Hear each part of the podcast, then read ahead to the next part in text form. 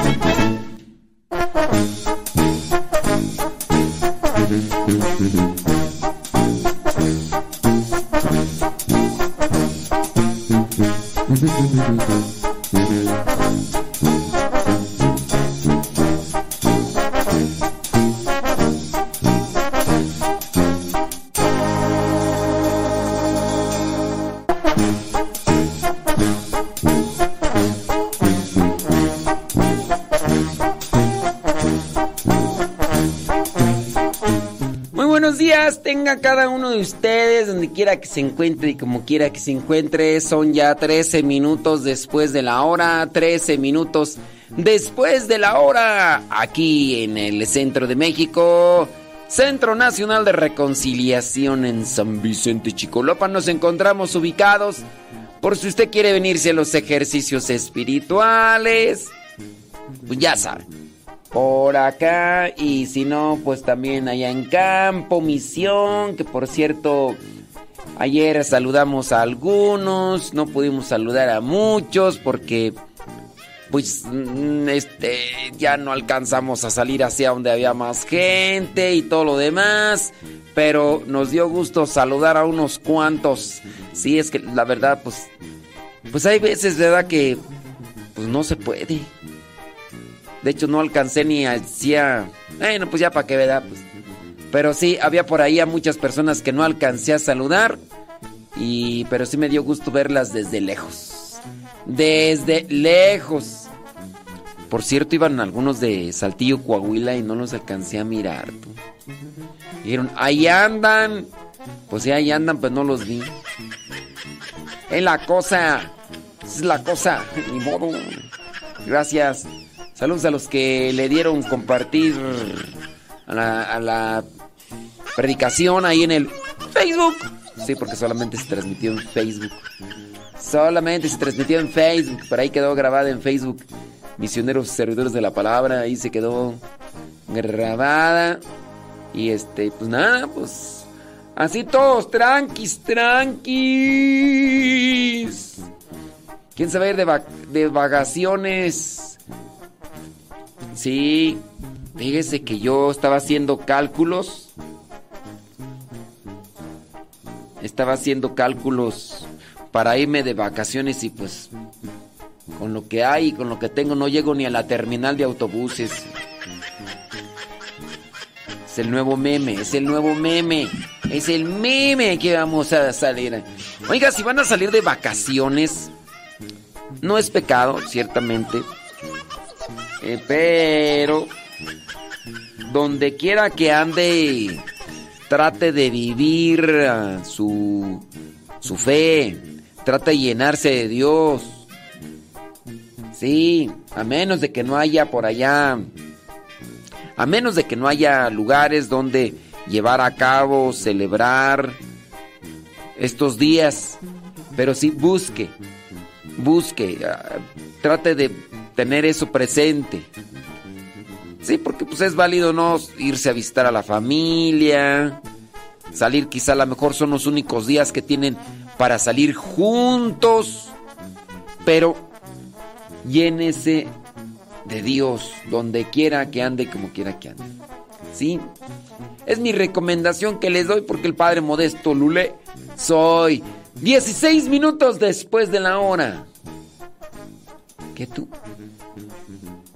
Se detuvo un poquito, pensé que ya no se vería, pero adelante, Posito ya. ¿Quién sabe de qué estará hablando? Acá, ay Dios. ¿Quién se detuvo un posito o qué? Un posito, dice. Ay, Jesús de Veracruz.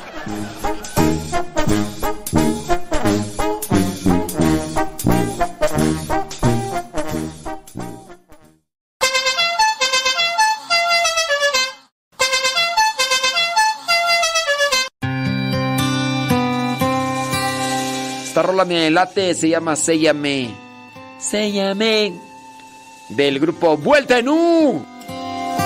Antes shalom. Shalom, shalom, shalom. ¿Tienen preguntas? ¿Van relacionadas con la Semana Santa? Pregúntenos. Pregúntenos.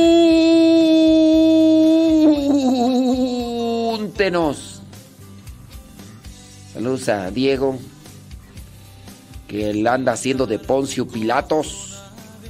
Órale. Con todo. Tuyo mi vivir. Tómame tal como soy.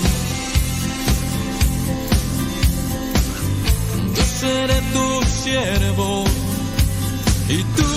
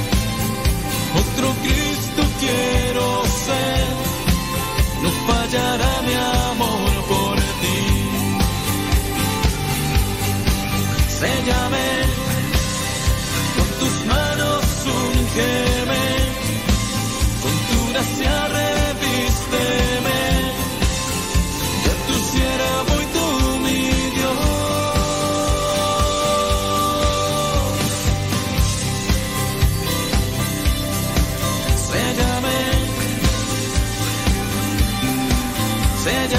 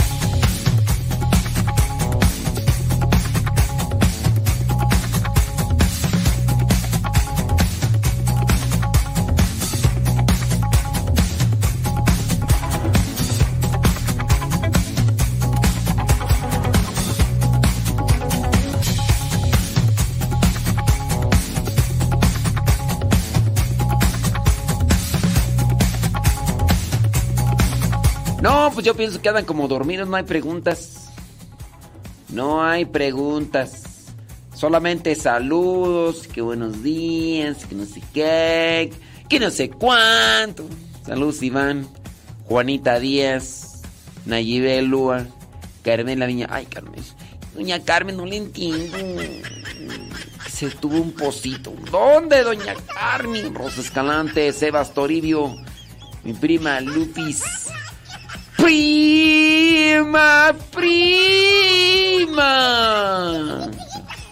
Saludos Oscarín. Saludos Sebas Toribio que, que anda sentida. No aguanta nada. Mari Gamboa, saludos. Van a dejar a Camila a la escuela. Todavía tienen. Ah, es que allá en, en Gringolandia son ateos, ¿verdad? Ahí en Gringolandia son ateos, oh, sí es cierto. Allá no hay eso de Semana Santa y todo eso. Oye, sí nos estarán transmitiendo ahí por la estación de Modesto porque uno ya ni sabe. Uno ya ni sabe. Me dijeron que sí, pero pues sabrá Dios. Sabrá Dios si nos estén transmitiendo. A ver, déjame poner una rola. Y deje de echarle una vuelta porque... ¿Qué tal si no? ¿Qué tal si no? Sí, porque ¿qué tal me dijeron? Oh, todos los lunes y los martes te vamos a transmitir. Y a mí se me hace que. Eh, no, no, no se están Amiga, yo sé que estás enamorada y sientes que ya eres una mujer. Tienes deseos de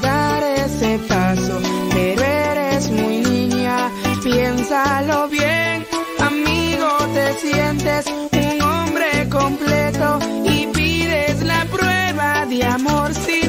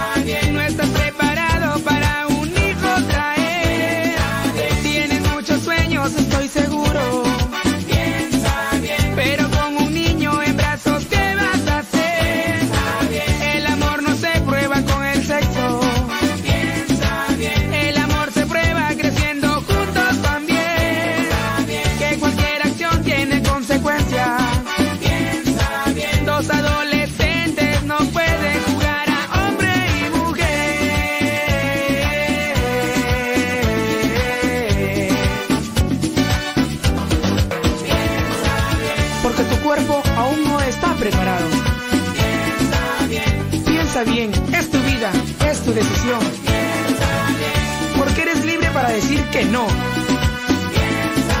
Piensa bien, cuida tu futuro.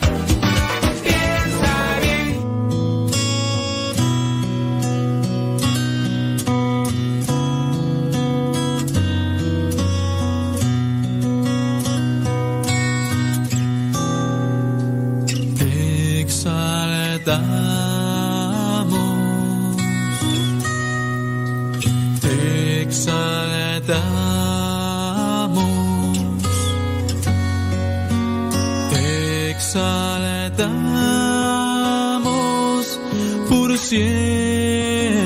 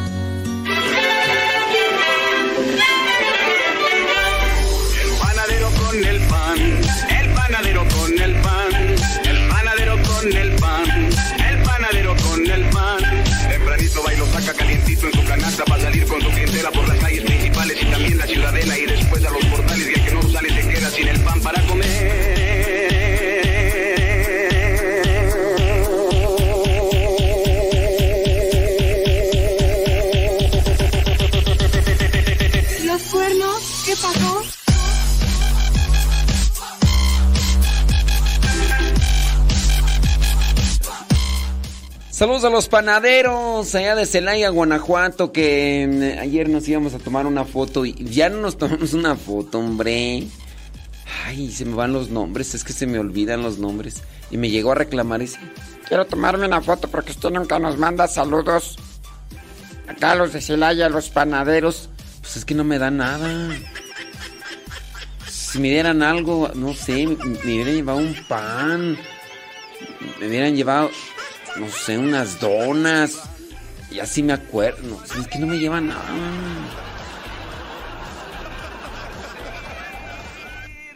Dice por acá una persona, ¿cómo puede vivir la Semana Santa una persona que está impedida de salir a los oficios por su salud y debe quedarse en reposo en casa?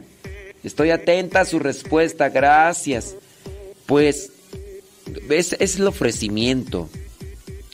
Acuérdense que andar en los oficios, en las actividades, en las devociones, pues es también un cansancio, un estar en el sol, estar de pie.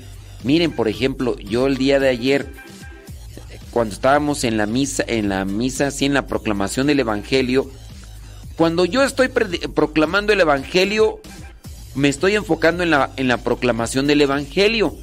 Cuando no me toca, porque ayer no me tocó presidir la misa, eh, sí participé, pero no me tocó.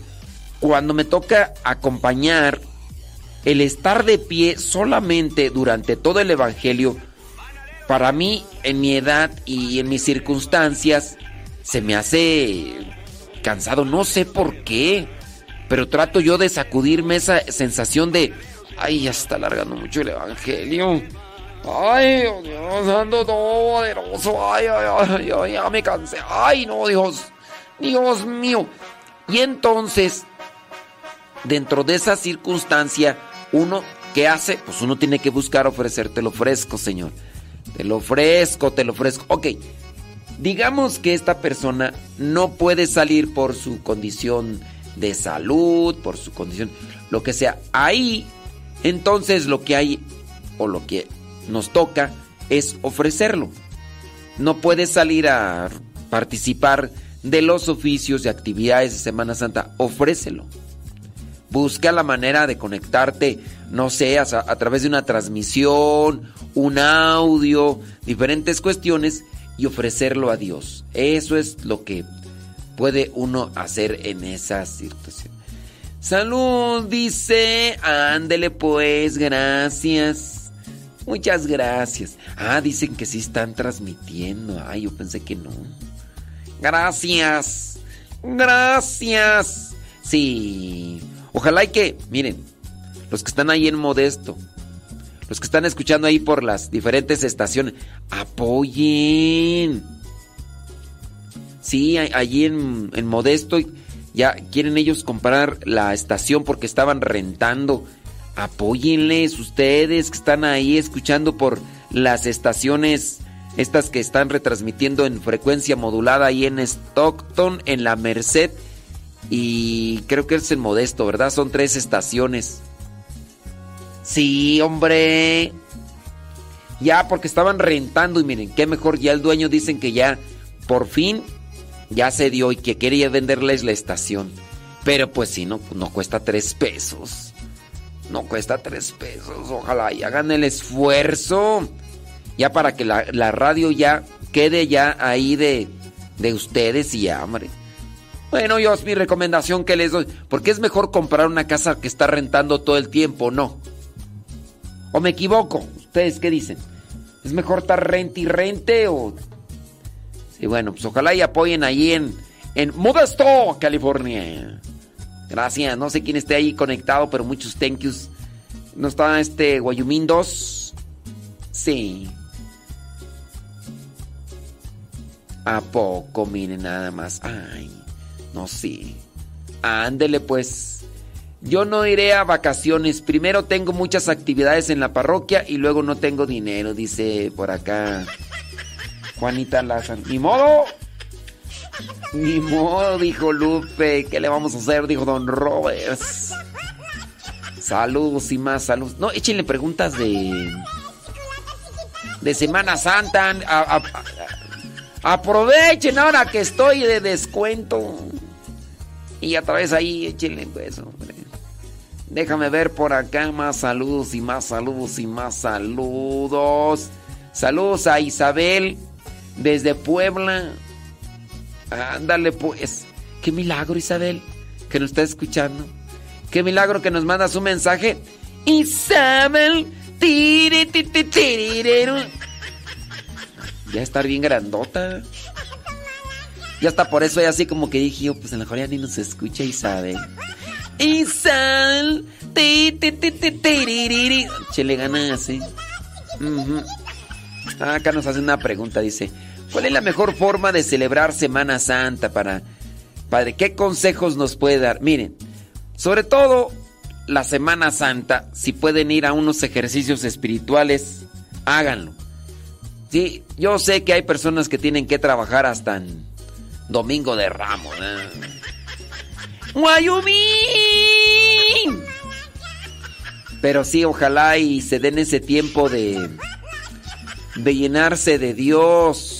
Fíjense que ayer durante el tema que estuve compartiendo y reflexionando, hubo un punto que se llama que se llama mm, remodelación. Sí, hay un punto que se llama remodelación. Se llama mm, déjeme ver. ¿Dónde está? Ya ni me acuerdo, hombre. Mantenimiento. Hay un punto que se llama mantenimiento de la, de la casa, mantenimiento de la construcción, que son necesarios. Son neces una casa para que se sostenga hay que darle mantenimiento. Pues bien, cuando nosotros le damos mantenimiento al matrimonio, ustedes en su caso, o yo a la vida espiritual, nos sostenemos más. Hagan el esfuerzo de ir a unos ejercicios espirituales. Sí, yo digo, está bien, vayan al Via Crucis, pero a veces el Via Crucis es más show que una cuestión espiritual. De verdad.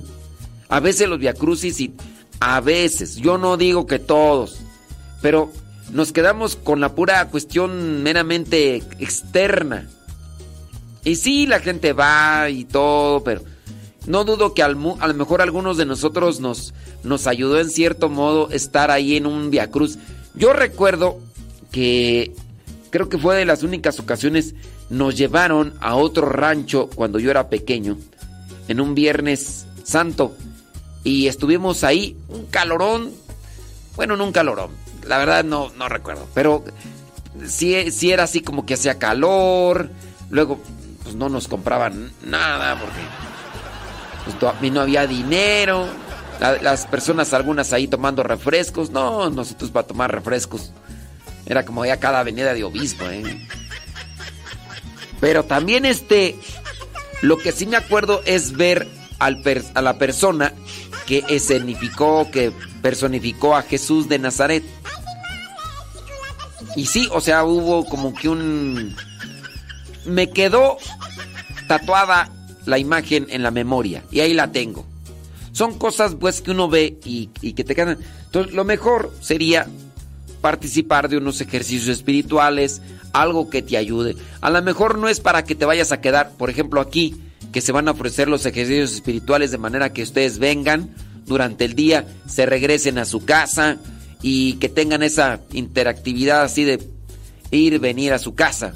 También hay para quedarse y todo, pero pues aprovechen, busquen el silencio, busquen la meditación, la reflexión, busquen tener una un, un alentamiento en sus actividades para que puedan meditar y reflexionar. No sé, puede ser incluso hasta ver una película, pero que te deje cuestionando sobre lo que hizo Dios por nosotros, de enseñarnos el camino, entregar su vida, pero también, en su caso, que tú puedas reflexionar sobre lo que, lo que has hecho mal.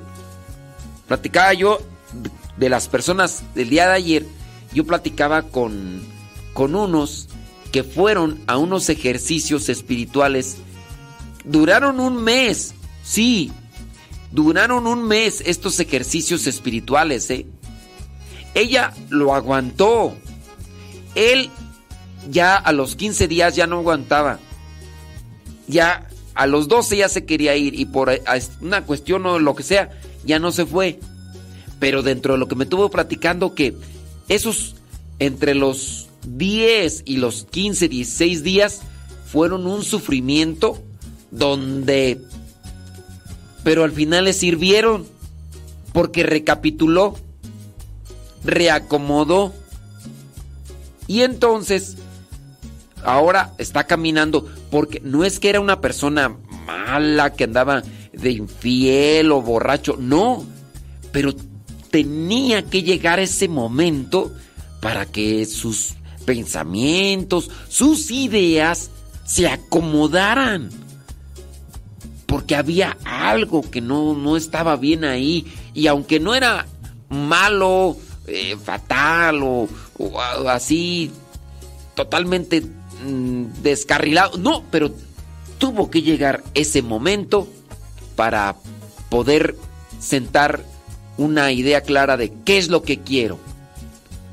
Porque ciertamente dijo, oh, pues es que la vida acá está difícil. Bueno, la cosa es que llegó ese momento de noche fría.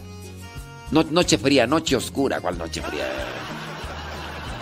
La noche oscura o la noche del desierto le llegó a este señor.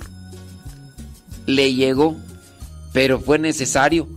Y no se hubiera podido encontrar con esa noche oscura eh, o- noche de desierto si no hubiera ido a ese retiro para acomodar su vida. Entonces, hay muchas cosas que evaluar y qué mejor que adentrarse a vivir unos ejercicios espirituales. Yo sé, a lo mejor ustedes van decir, No, pero acá por donde yo vivo no tenemos. No tenemos ejercicios. muy bien, no hay por allá donde ustedes viven ejercicios espirituales, pero traten de vivir en silencio durante estos días. No puedo. Aquí tengo eh, muchas actividades. Aquí hay mucho trabajo. ¿Tú ¿Cómo no trabajas? Yo tengo mucho trabajo. Yo tengo mucho trabajo. No, tengo que trabajar y trabajar. Marta, Marta, muchas cosas te preocupan. Pero lean la Biblia. Lean la Biblia. Principalmente lean la de lo que vendrían a ser los hechos de los apóstoles para que ustedes, Lucas también, pero los hechos de los apóstoles. Lean la carta a los romanos, las cartas de San Pablo, muy buenas. Si ustedes quieren comenzar con una carta pequeña y muy así cercana, la de Santiago. La carta de, de Santiago. Esa está very, very, very nice. 8 con 40 de la mañana, 7 con 40 ya en California. Gracias.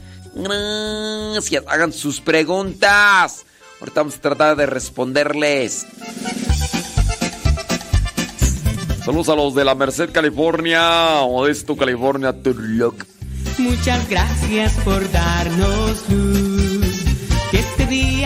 Hagamos sea solo para ti. Buenos días, Señor Jesús. Buenos días, Señor Jesús. Muchas gracias por darnos luz. Que este día lo que hagamos sea solo para ti. Buenos días, Señor Jesús. La noche ha pasado, la tempestad se fue. Muy débil y cansado esperando amanecer. Pero al abrir mis ojos, un rayo puedo ver. El sol brilla en el cielo, su luz ya puedo ver. Buenos días, Señor Jesús. Muchas gracias por darnos luz. Que este día lo que hagamos sea solo para ti. Buenos días, Señor Jesús. Buenos días, Señor Jesús. Muchas gracias por darnos luz. Que este día lo que hagamos sea solo para ti. Buenos días, Señor Jesús. Los pajarillos cantan, elevan su canción. También las palomitas ensalzan al Señor. La flor, la mariposa, exhibe su color. Del fondo de mi alma yo canto esta canción. Buenos días, Señor Jesús. Muchas gracias por darnos luz. Este día lo que hagamos sea solo para ti. Buenos días, Señor Jesús. Buenos días, Señor Jesús. Muchas gracias por darnos luz. Que este día lo que hagamos sea solo para ti. Buenos días, Señor Jesús. Buenos días, Señor. Buenos días, Señor. Buenos días, Señor Jesús.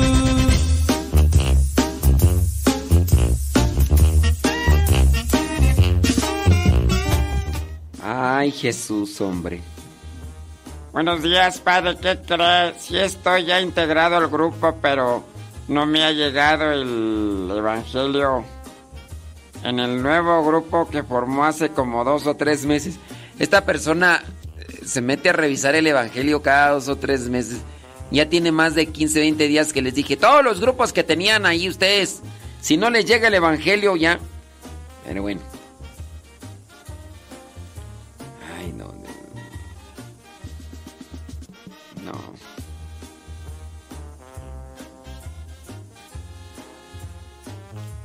Es que esta persona no se ha, no se ha unido.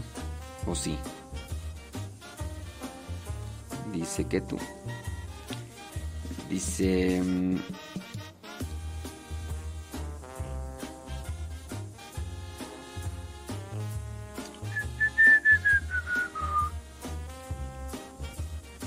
Lunes 3. Ahí está.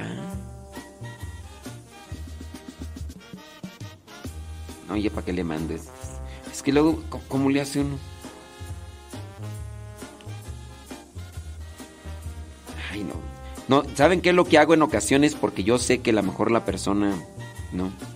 La persona no le agarra, no sé si es por la edad o por la... La, la pongo como en cinco, la pongo como en cinco grupos. Que se le llene su celular en... Que se le llene su celular en, en un día que le llegue el Evangelio. Ay, no. Sí. La voy a poner como en 30 evangelios, en 30 grupos del Evangelio para que le llegue. En todos esos. Sí, porque solamente así. Es que no me llega. No me llega el evangelio. Y ya sí. Yo voy a decir. Ay, no, ya se me llenó mi celular porque ya me, me, me puso como en 20 grupos. Pues no estás diciendo que. que, que-. Ándale. Ahí está. Ya. Pues sí, es que. ay. A ver, van, van cinco grupos. La voy a meter en otros diez para que.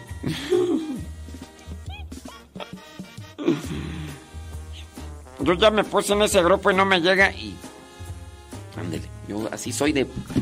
Soy malo como la carne de puerco y más en viernes de cuaresma.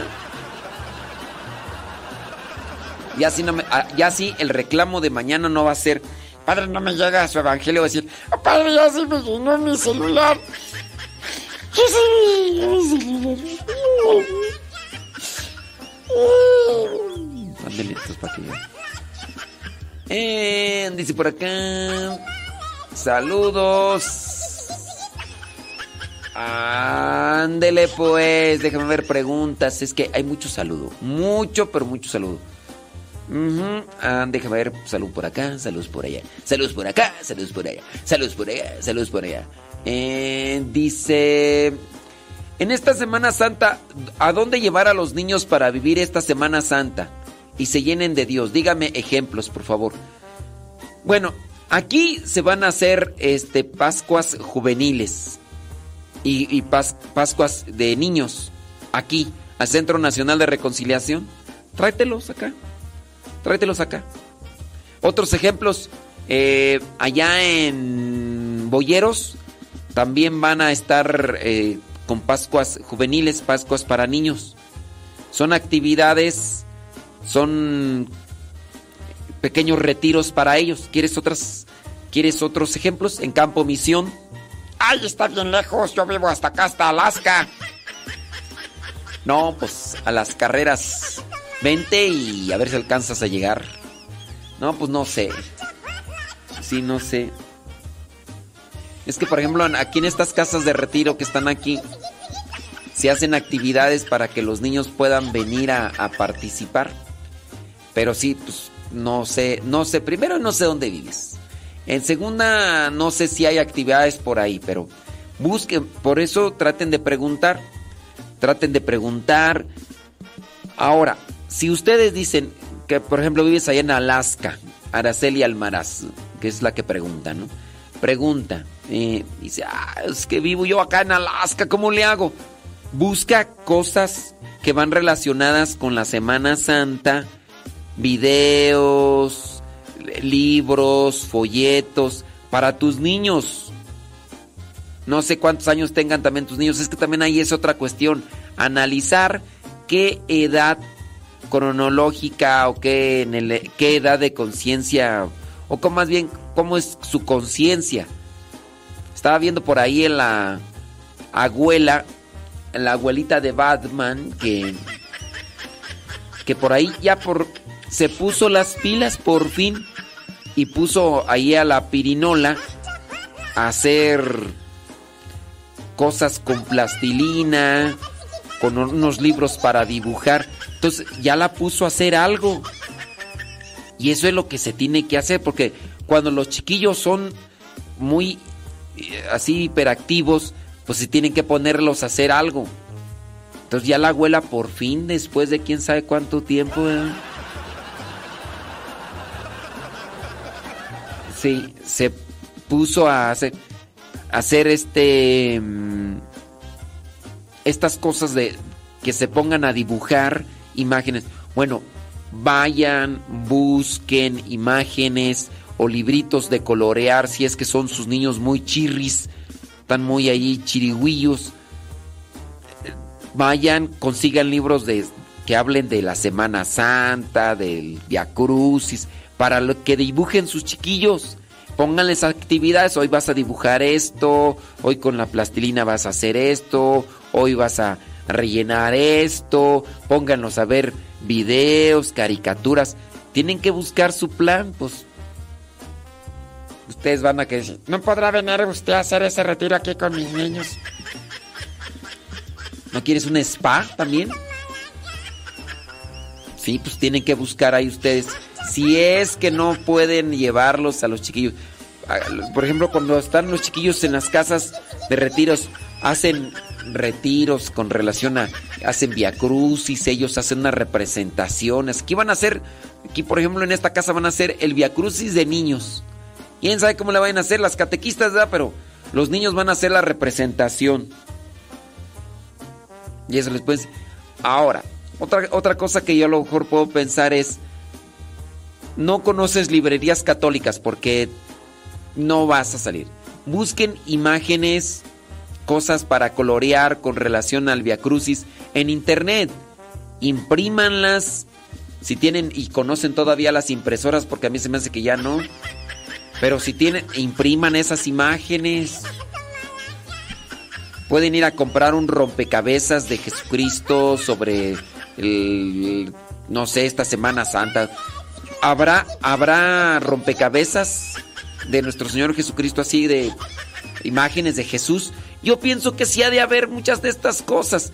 Aquí, por ejemplo, en la casa venden estos eh, cosas para chiquitín misionero. Chiquitín misionero, pues que son mm, cartitas, este, juegos de, mesa, y bueno, no, son varias cosas. A ver si ya después por ahí me voy a, a ver qué tienen aquí para grabárselas en video, se las pongo ahí en el diario misionero.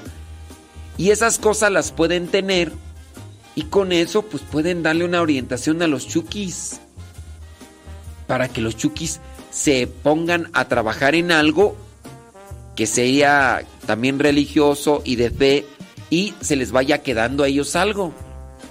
Películas, pues hay un montón de películas ahí en internet con dibujos animados sobre la pasión de Cristo, sobre la Semana Santa, sobre Jesús. Hay muchas.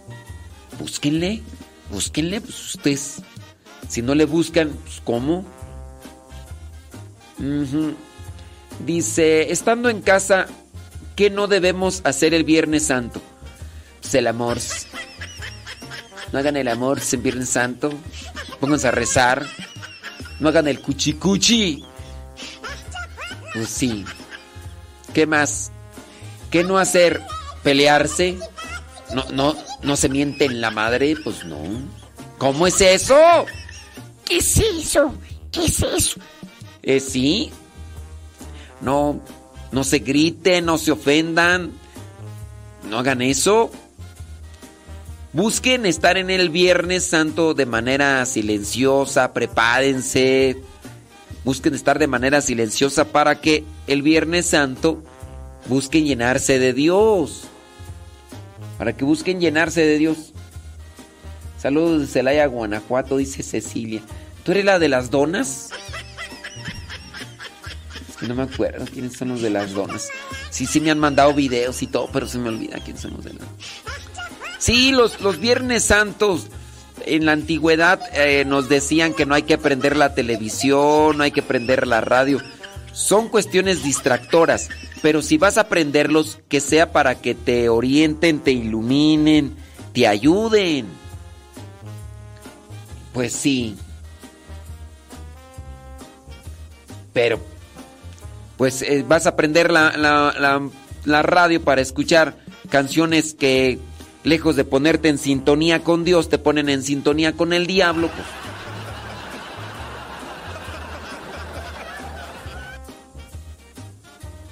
Dice, sí.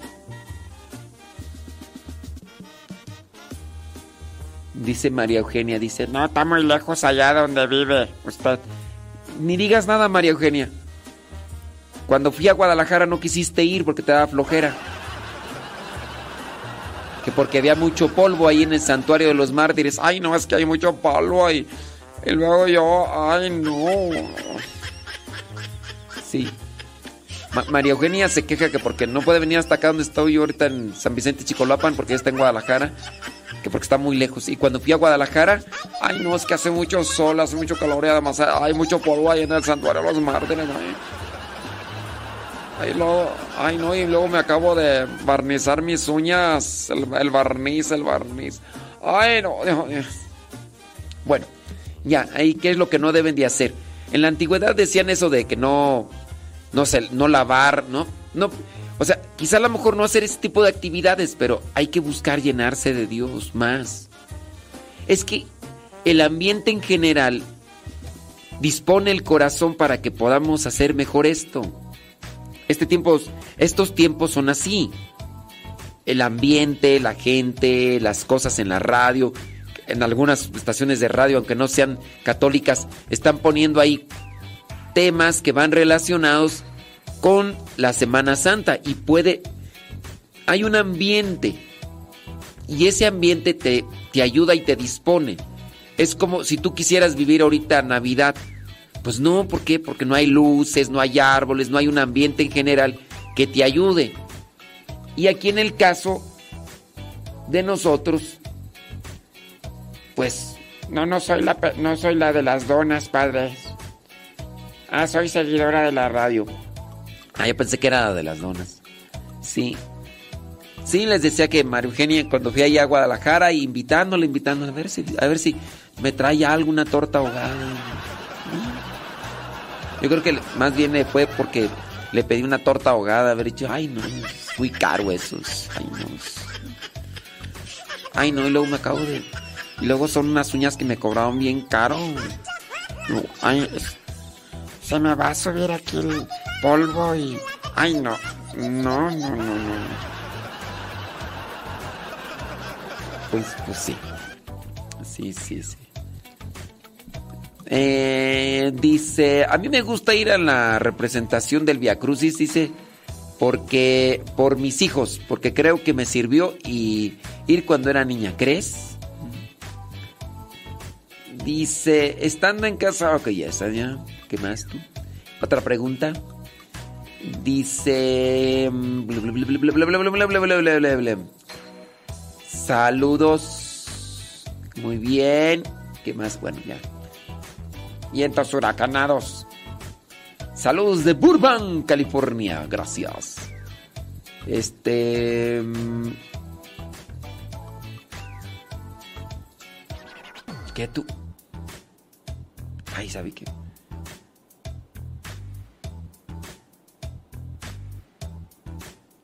Hola, buenos días, padre. Modesto, estuvo el retiro.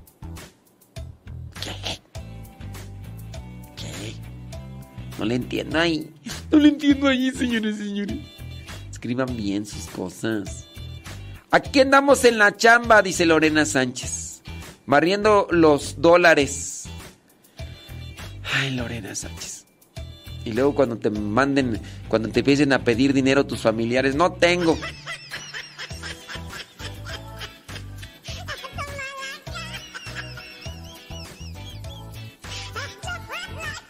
Dice, Padre Modesto, ya me llegó una super noticia. Dice Carlos Bautista desde Seattle, Washington.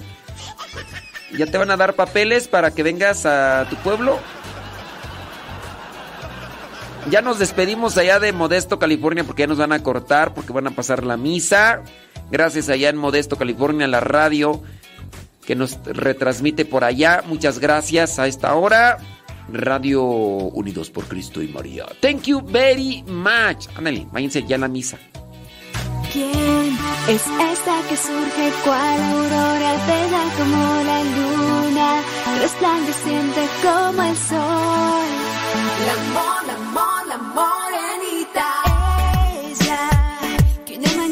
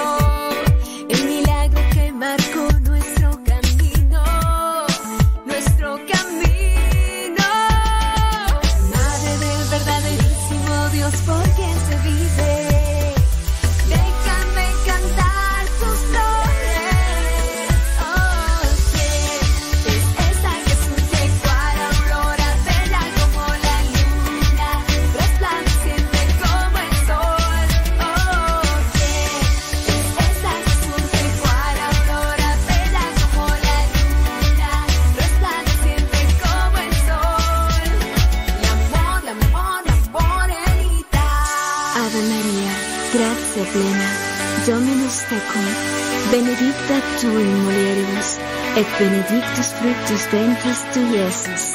Santa María, Mater Dei, ora pro nobis peccatoribus, nunc et in hora mortis nostre. Amén.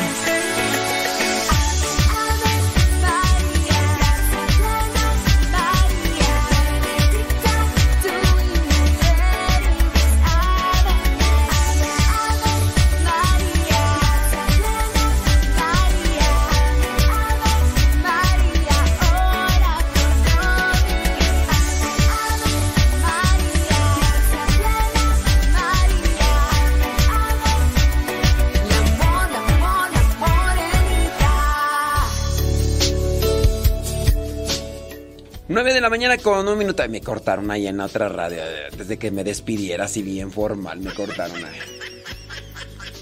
Saludos, prima. Prima Goya. Prima, prima. Saludos a Leito Rojas. Qué milagro, Leito. Mm, Pensé que ya te había sido con Toño Esquinca. Yo dije, ya se fue con Toño Esquinca. Sí, hombre.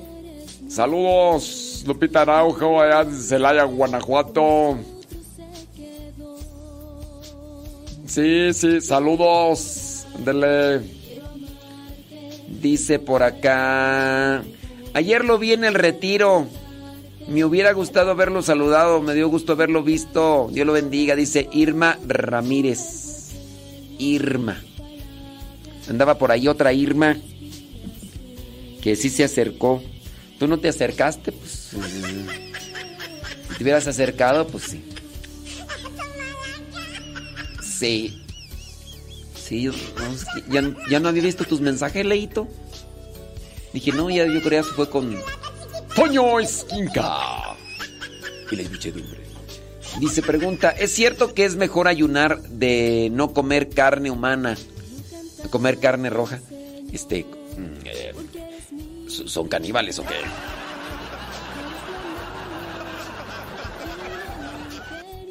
Sí, miren, tratemos de apegarnos a la etimología de la palabra. Yo entiendo que hay una hay una un cierto un juego de palabras o una forma de sinónimo, pero no es correcto decir ayunar cuando sabemos que etimológicamente ayon- ayunar cuando sabemos que etimológicamente ayunar es en el sentido de no comer. Ayunar es en el sentido de no comer. E- Eso significa la palabra ayunar, no, no ingerir comida. Cuestiones así. Eso significa ayunar. Cuando la persona se abstenga, por ejemplo, del chisme, de, mm, de cual- cualquier otra cosa, eso se refiere más bien de abstinencia. Eso es más bien abstinencia. Si ustedes quieren ayunar, ayunen. Acuérdense que ayunar es negarse, es sacrificarse. Tú dices, a ver, me encanta la pizza. Muy bien, te encanta la pizza. Te encanta este tipo de comida, no sé, los camarones, unos camaroncitos así, así a la diabla, así. Eh, cama- camaroncitos al mojo de ajo, así era.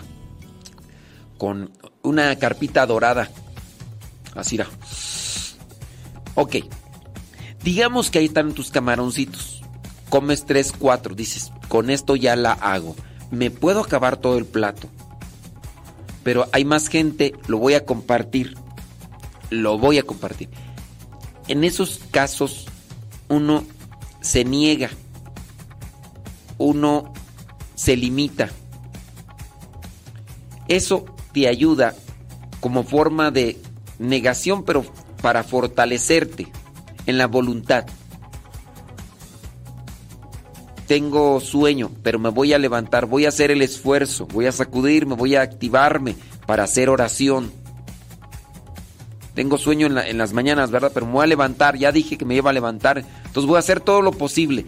Esas son formas de sacrificio, penitencia, mortificación y te ayudan en la voluntad. Fortaleciendo tu voluntad, si le dices voluntariamente no a cierto tipo de cosas que te gustan, vas a tener la fuerza para decirle no a las cosas que te gustan, pero que a su vez te perjudican. Entonces busquemos sacrificarnos en el, ayuno. Busquemos sacrificarnos en, en la abstinencia para que podamos tener un control sobre nuestras palabras y nuestras acciones. Bueno, ya mejor ni les sigo explicando porque... eh, sí, ya mejor ni les sigo explicando porque Guayumín 2 ya se fue.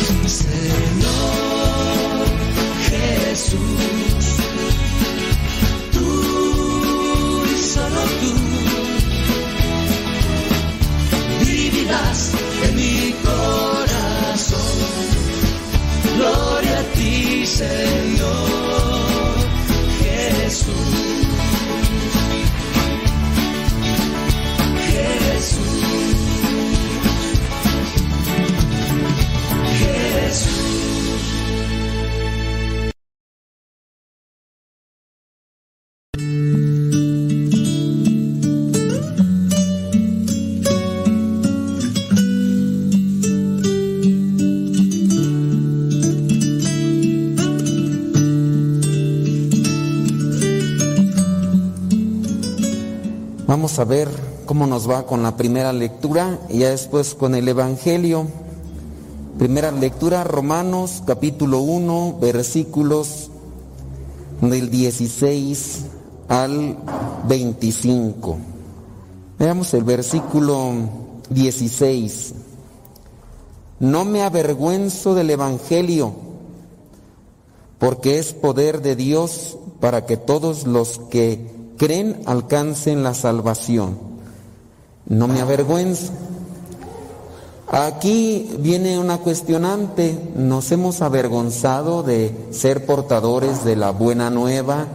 Ahora nosotros traemos insignias, signos que dan a conocer que pertenecemos a un grupo, una comunidad o que estamos participando en cosas de la iglesia. Ya traemos el, el- la cruz, o a lo mejor traemos un rosario, o a lo mejor hasta traemos una playera con, con algo.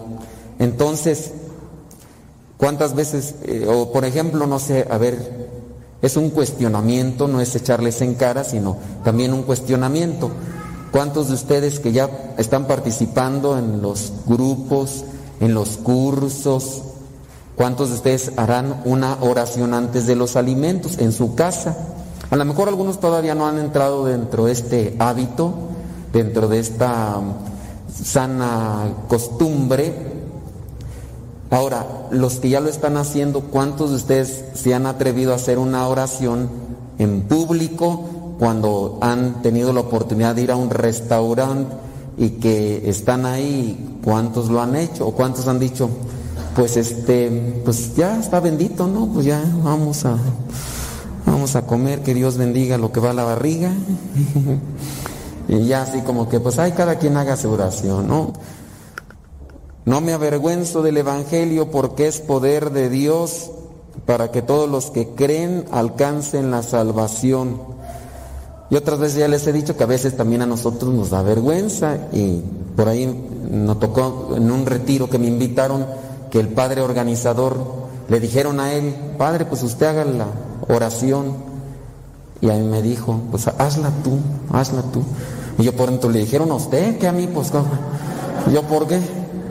Pero pues bueno, ya me tuve que armar de valor. Dije, yo otras veces les he dicho a la gente, no se avergüencen.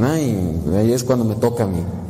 Entonces veamos como una, un principio de convencimiento, no avergonzarnos en reflejar en lo que creemos. No solamente es orar ante los alimentos en un lugar público, que, que si vamos al restaurante, que sea, hagámosla, hagamos ese esfuerzo, o si estamos en algún lugar público, que, que no nos dé pena, que no nos dé vergüenza, vergüenza robar, y hay algunos que hasta lo hacen descaradamente a la luz del día y aunque los esté grabando una cámara, ¿verdad? Eso sí, es vergüenza.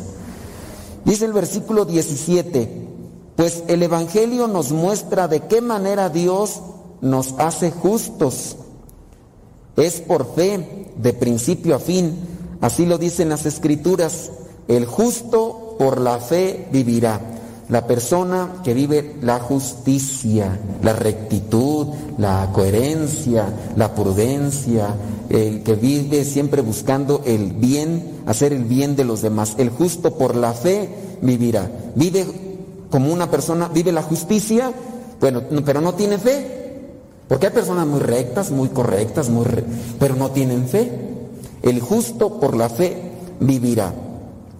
Entonces es una coherencia de vida, ¿no? Lo que nosotros a veces compartimos o vivimos aquí dentro de lo que vendría a ser un templo, que también se refleje allá afuera. Y hay que hacer el esfuerzo, porque puede ser que nosotros nos digamos creyentes o practicantes, como a veces ya se catalogan algunos, pues eh, yo soy creyente, no practicante, dicen algunos muy sinceramente. Y es válido, lo están manifestando. Hay otros que nos podemos decir que somos cristianos, pero nada más en un entorno, en un perímetro territorial, y ya cuando salimos allá afuera, ya no, ¿verdad? Decía por ahí un padre que ahorita está siendo muy popular en las redes sociales, nomás que, pues no digo quién es, ¿ah? pero eh, mal hablado hasta la canción. Y dice, yo soy cura del atrio para acá, al interior de la parroquia. Del atrio para allá soy como cualquiera de ustedes, hijos de su... Ya se las saben esas, bueno. Entonces, no, el cura y el cristiano debe ser dentro y fuera y en todas partes. A veces, eh, nada más en este entorno, así nos comportamos. Por ahí me platicaba alguien con tristeza que andaba en el mercado haciendo sus compras y le tocó escuchar a dos personas mal habladas, pero hasta más no poder, con pláticas doble sentido y burlándose y lo más lépero y todo. Pues pensó, pues, cargadores, ¿verdad? De aquí del mercado, pues, ándale tú que, que en eso que se voltean para comprar unas cosas, porque estos dos señores andaban comprando cosas, y que se da cuenta que era el párroco, junto con el sacristán.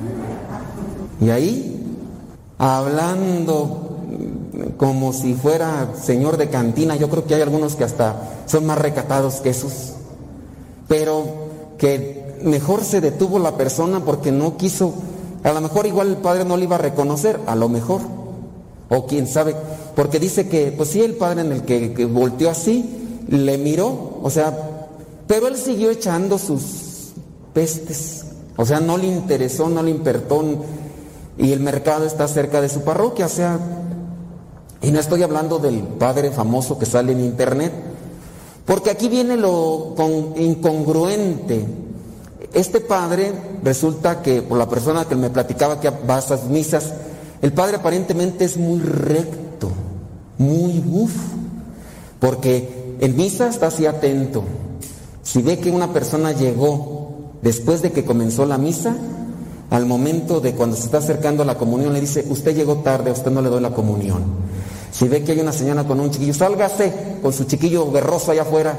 O sea, muy, muy propio. Y quien lo ve en misa va a decir, ay, este padre sí es de los míos. Véalo en el mercado a ver si es de los suyos. Esa doble actitud que pues no va. Y es que la lectura nos está hablando también de eso, miren. En el versículo 21, pues aunque han conocido a Dios, no lo han honrado como a Dios, ni le han dado gracias. Al contrario, han terminado pensando puras tonterías y su necia mente se ha quedado a oscuras. Y ahí pues entramos todos. Hemos conocido a Dios, pero no lo hemos honrado. Y no solamente este padrecito o el sacristán, que también ustedes, a veces de repente dentro de lo que es el ámbito de la iglesia, muy rectos en su manera de actuar, pero ¿y qué tal en la casa? ¿Y qué tal de repente que anden en la infidelidad? Y porque a mí me llegan casos en internet que de repente unos que estaban ministros extraordinarios de la comunión, unos adoradores del Santísimo Sacramento, adoración nocturna, y el esposo venía y le decía a la esposa, voy a llevarte ante la presencia del Señor, voy a orar al Santísimo.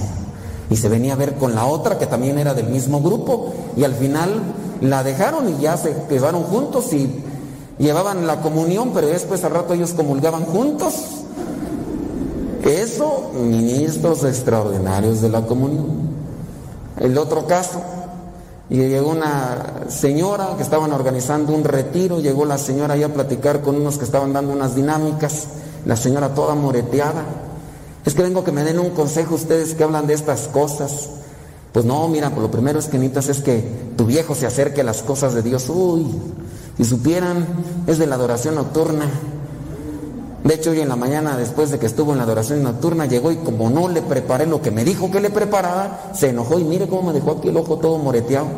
Y ya no aguanto, la verdad, pues es que acá vienen las cosas de Dios y todo. Y, y mire, y es donde como que no, no cuadran las cosas. Y pues dijo, pues cada quien, ¿verdad? Tendrá o tendremos por ahí cosas que hay que ajustar. Porque la palabra de Dios nos censura, la palabra de Dios busca corregirnos, pero primero nos da una buena sacudida. Habrá quien se justifique, habrá quien pueda decir, ah, ¿qué, ¿qué de malo tiene decir malas palabras? Podrá decir el padrecito, si nada más digo malas palabras, si nada más digo chistes de doble sentido, no los hago, podrá decir, o podrá decir cualquier otra persona justificándose, pero pues aunque han conocido a Dios, no lo han honrado como a Dios, ni le han dado gracias. Al contrario, han terminado pensando puras tonterías y su necia mente se ha quedado a oscuras. Cuando, les des, cuando se les dice algo a las personas que, actúan así, es, manifiestan así, se enojan y empiezan, ay, pues ni que tú fueras tan santo, uy, pues tú no vendes piñas, el burro hablando de orejas, ahora resulta que tú diciéndome, pues que también quieres, y empiezan de ahí también a quererse defender. Y no se acepta, no hay humildad. Digo, todos, yo pienso que tenemos errores, no creo, a menos los niños de re inocentes que están aquí, ellos todavía en su inocencia, pues harán cosas malas, pero no saben hasta qué grado. Pero yo pienso que todos tenemos cositas así, pero hay niveles, hay colores, hay tamaños. Y en nuestro esfuerzo creo que está en querer ir disminuyendo ese tipo de cosas oscuras y negras que podemos ir cargando cada quien. Dice el versículo 22. Decían que eran sabios, pero se hicieron tontos, porque han cambiado la gloria de, del Dios inmortal por imágenes del hombre mortal. Aquí habla de la idolatría, de la idolatría como tal en imágenes y figuras. Pero nosotros también a veces tenemos ese tipo de idolatría, aunque en cosas que nos hacemos dependientes, en sensaciones, en emociones, y, estamos apegados a eso que también nos ensucia. Tan sencillo como podría ser una cosa como un celular en el cual uno se contamina, o podría ser las cosas como por ejemplo mi, ira, soy colérico y estoy apegado a eso, o, o soy soberbio, soy soberbio. ¿no? Cuando tú me dices una cosa, para reclamármela por mi defecto, yo ya tengo tres que echártelas y te las exagero para que te calles y no me estés diciendo nada. Porque, ¿cómo me vas a estar diciendo a mí? ¿Cómo me vas a estar corrigiendo? Y, son cosas pues que, que- que no cuadran, pero tenemos que irnos acomodando. Entonces podemos tener un cierto tipo de idolatría, no tanto en figura, pero sí en un sentimiento o en una pasión desordenada que tenemos. O, o esta señora, hasta podría ser algo que, que es insignificante. Esta señora compra zapatos, tiene zapatería y media, ni se los ha puesto todos, pero ahí los tiene para presumir, ¿no? O vestidos, o no sé qué otras cosas. Digo, pueden ser cosas tan mínimas, pero que a su vez ni come lo que debe de comer bien por andarse presumiendo, para que no la vean ahí que parezca fotografía, siempre con la misma ropa. Y ese tipo de cosas también desgastan la situación. Dice en el versículo 24, por eso Dios los ha abandonado a los impuros deseos que hay en ellos y han cometido unos con otros acciones vergonzosas. Nos distanciamos de Dios y nos debilitamos. Y porque nos debilitamos, caemos, tropezamos, cometemos ese tipo de cosas. En lugar de la verdad de Dios han buscado la mentira para seguirse escondiendo. Buscamos la mentira para seguirnos escondiendo de, de nuestros pecados. No, busca uno justificaciones. Y han honrado y adorado las cosas creadas por Dios y no a Dios mismo. ¿Quién no por ahí le tendrá más aprecio al celular que a su familia? ¿Dónde está mi celular? ¿Por qué agarraste mi celular? ¿Quién te dijo que lo agarraras?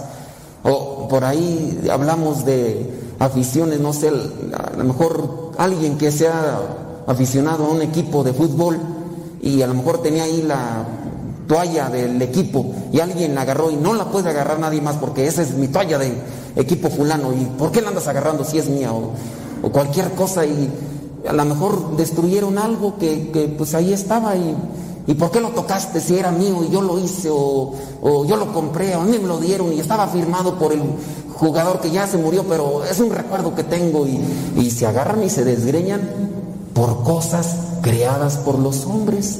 Tienen tanto fanatismo, tanta cerrazón a esas cosas que se pelean, se, se dejan de hablar, se distancian o nos distanciamos por cosas insignificantes. Entonces ahí aplicaría eso. Han adorado las cosas creadas por Dios y no a Dios mismo que las creó y que merece alabanzas para siempre. Analicemos a qué cosas podríamos estar apegados nosotros, a cuáles cosas dependemos, así con, a lo mejor hasta puede ser una mascota, ¿no? Una mascota, tú traes tu perrito, tu perrito me ladró, yo le di una patada, pues ¿para qué me ladra? Y a lo mejor tú te me dejaste también a los golpes. ¿Por qué le pegaste mi perro? Pues ¿para qué me ladra? Pues es perro, pues yo también soy perro, ya hazte para allá. ¿Va? Y a ver quién gana. Y se agarran uno, se pelean. Y, gente que, eh, eh, ustedes han visto en las noticias que se han matado porque golpearon o le dieron algo, una patada a la mascota. ¿Y el, por qué lo mató? Pues porque el otro le ladearon los perros y el otro le dio una patada, una pedrada y el otro llegó con la pistola y lo... Cosas así, con tonterías, pues así pasa con el apasiona- apasionamiento. Tantas son sus mascotas que hay, uy, ya hasta dicen perrijos, ¿no?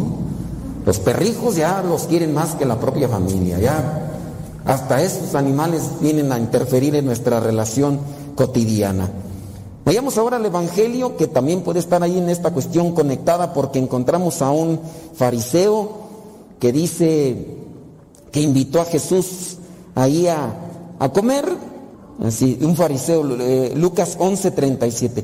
Cuando Jesús dejó de hablar, un fariseo lo invitó a comer a su casa y Jesús entró y se sentó a la mesa. El fariseo se extrañó al ver que no había cumplido con la ceremonia de lavarse antes de comer.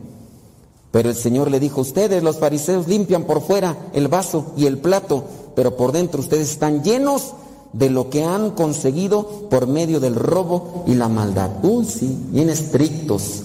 bien exigentes con los demás, listos, eh, tienen una mirada aguda para mirar cualquier defectito, cualquier error que cometen los demás, pero eso sí por dentro son una, porquería y media, así.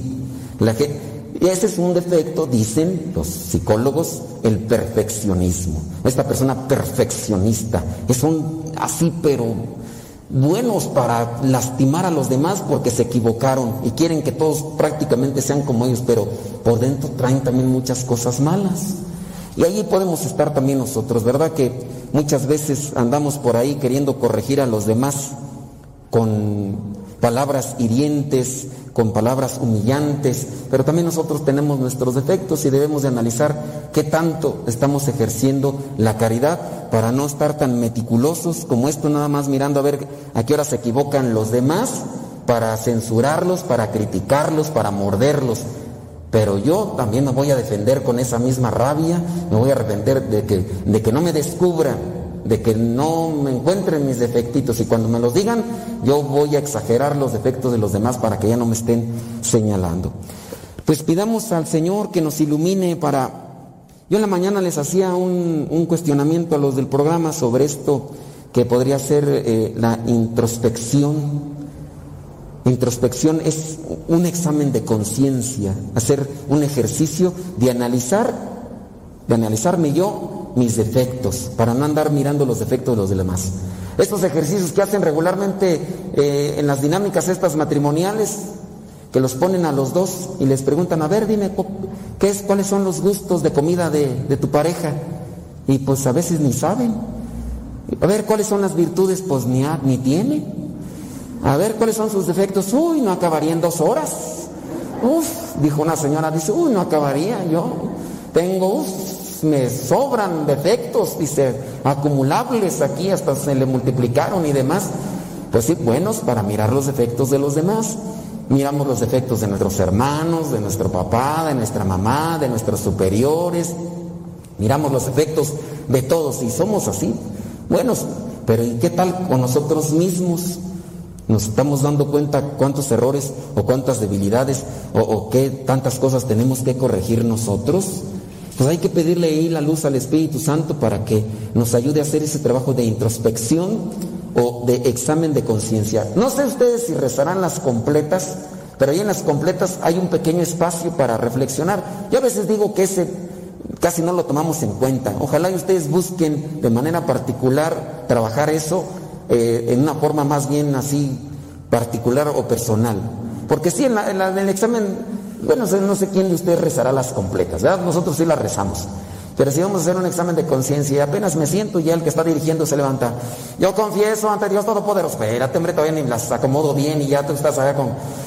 Yo confieso, pues, eh, uno ahí no hace bien examen de conciencia, la verdad, pues ya uno dice, ay Señor, gracias por permitir. Pero mejor, si buscar cuántos defectos tenemos, cuántos defectos hay que corregir, no nada más hay que distinguir los defectos, en cuáles de ellos debemos de trabajar. Porque no sea que estemos como este fariseo, nada más mirando a Jesús a ver en qué se equivoca. Y él traía una cochinada todavía más grande. Bueno, en el caso de Jesús no era cochinada, ¿verdad? Pero él lo miraba como cochinada. ¿Cuántos defectos no tendremos? ¿Cuántos defectos no nos han dicho los demás? Ah, es que tú eres bien imprudente. Uy, pues ni que tú. O es que eres bien envidioso. Uy, pues ahora resulta que yo soy envidioso. Es que eres bien soberbia. Es que eres bien metiche, bien chismosa, es que eres bien floja, es que eres bien superficial, es que eres bien incompetente, es que eres bien irresponsable, no te comprometes, no nada. Es que, y ya paren, mejor ahí le dejo porque hasta yo salgo tronado. Mejor hay que pedirle al Espíritu Santo, ¿verdad? Que nos ilumine y hay que trabajar a cada quien. Amigo es el que siempre te va a decir las cosas para que mejores, aunque te calen. Si hay alguien que te dice tus verdades, no te enojes con él. Oye, Tú eres esto, porque tenemos esa defensiva hasta como no sé si es natural o qué sé yo, pero luego, luego nos defendemos. No, si hay alguien que te está diciendo un defecto, mejor controla la lengua, respira profundamente y analízalo y piénsalo. Algo de verdad habrá, algo. Entonces busquen a gente que les diga sus verdades. Por ahí ustedes sabrán a quién buscan. Pero tampoco se enchilen porque de repente vienen con uno y yo sí les doy hasta por debajo de la lengua y ya no después no regresan porque les doy bien tupido. Ya mejor van con el que les da por su lado No, ya voy con fulano de tal, es que si él no tan, no me dice tan feo, es que usted es caloso para decir las cosas. Pues hay veces que hay, necesidad de decirlas, ¿verdad? Y, y hay otras veces ya, este, ya no entiende, ya mejor, pues ya que dejemos. Que el Espíritu Santo nos ilumine.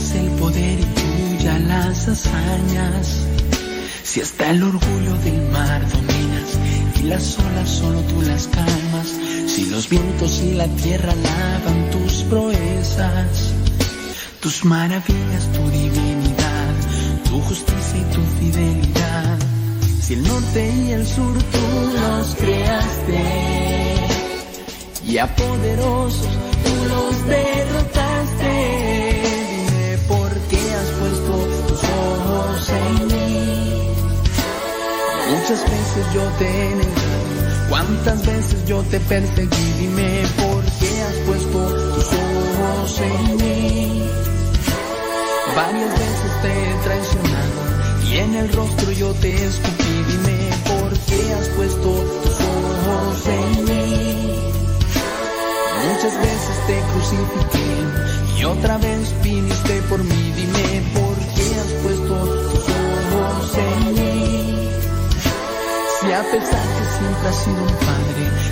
sido un hijo para ti. Dime que tú quieres de mí. Si mi nada te sirve, Señor, pues mi nada será para ti. Si tuyo es el poder y milla las hazañas, si hasta el orgullo del mar dominas y las olas solo tú las calmas, si los vientos y la tierra lavan tus proezas, tus maravillas, tu divinidad, tu justicia y tu fidelidad, si el norte y el sur tú los creaste y a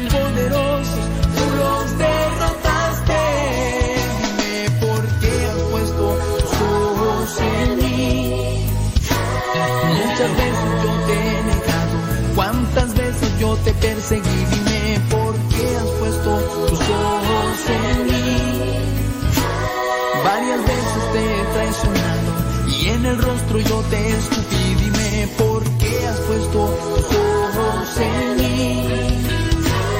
Muchas veces te crucifiqué y otra vez viniste por mí. Dime por qué has puesto tus ojos en mí. Si a pesar que siempre has sido un padre, nunca has sido un hijo para ti. Dime que tú quieres de mí. Si nada te sirve, Señor, pues mi nada será para ti. Será para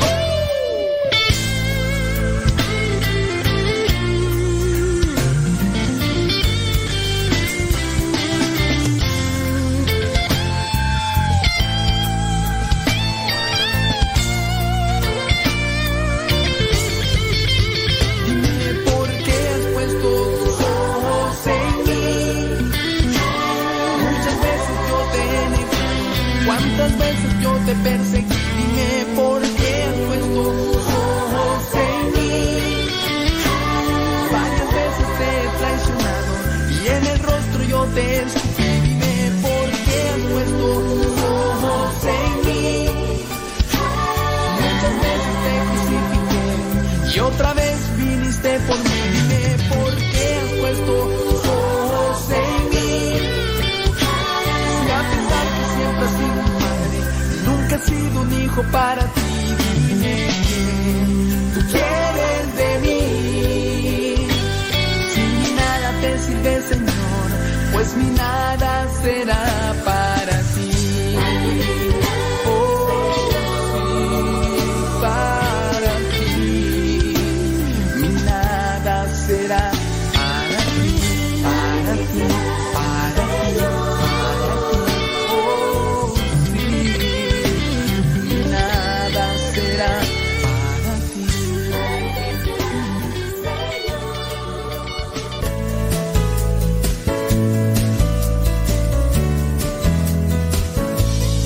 ya se nos terminó la cuaresma, parece mentira, ya llegamos casi a la Semana Santa después de casi 40 días de preparación para el trido pascual y realmente hay tanto que reflexionar y que aprender a propósito de la Semana Santa que por esa razón a partir de mañana vamos a comenzar una serie de emisiones especiales sobre diferentes temas para aprender y reflexionar sobre el trido pascual y las diferentes celebraciones litúrgicas que se llevan a cabo en este tiempo. Ojalá que estés tú ya listo para celebrar esta Semana Santa y para tomártela en serio. Es muy triste ver cómo tantas personas toman la Semana Santa como si fuera simplemente tiempo para vacacionar, en vez de aprovechar la oportunidad que se tiene de no trabajar para dedicarnos de lleno a estar con Dios, a estar con Jesús, que se nos da como alimento que se entrega en una cruz por nosotros y que finalmente resucita para nuestra salvación sobre todo las personas que me escuchan de América Latina y de Europa, que sé que tienen estos días libres. Si me escuchas desde los Estados Unidos, donde es un día normal de trabajo, te exhorto vehementemente a que tomes estos días libres, a que te los tomes a cuenta de vacaciones y te dediques a consagrarlos. Santificarás las fiestas es uno de los mandamientos de la ley de Dios y no podemos hacernos sordos a esto, sobre todo en estos días que son los días más santos de todo el año. Realmente una de las cosas que más me ha decepcionado de las escuelas católicas acá en los Estados Unidos es que el Viernes Santo inclusive tienen clases como si fuera un día más, como si fuera un día normal de escuela, eh, empleando la frase que se utiliza por acá, para ellos es business as usual.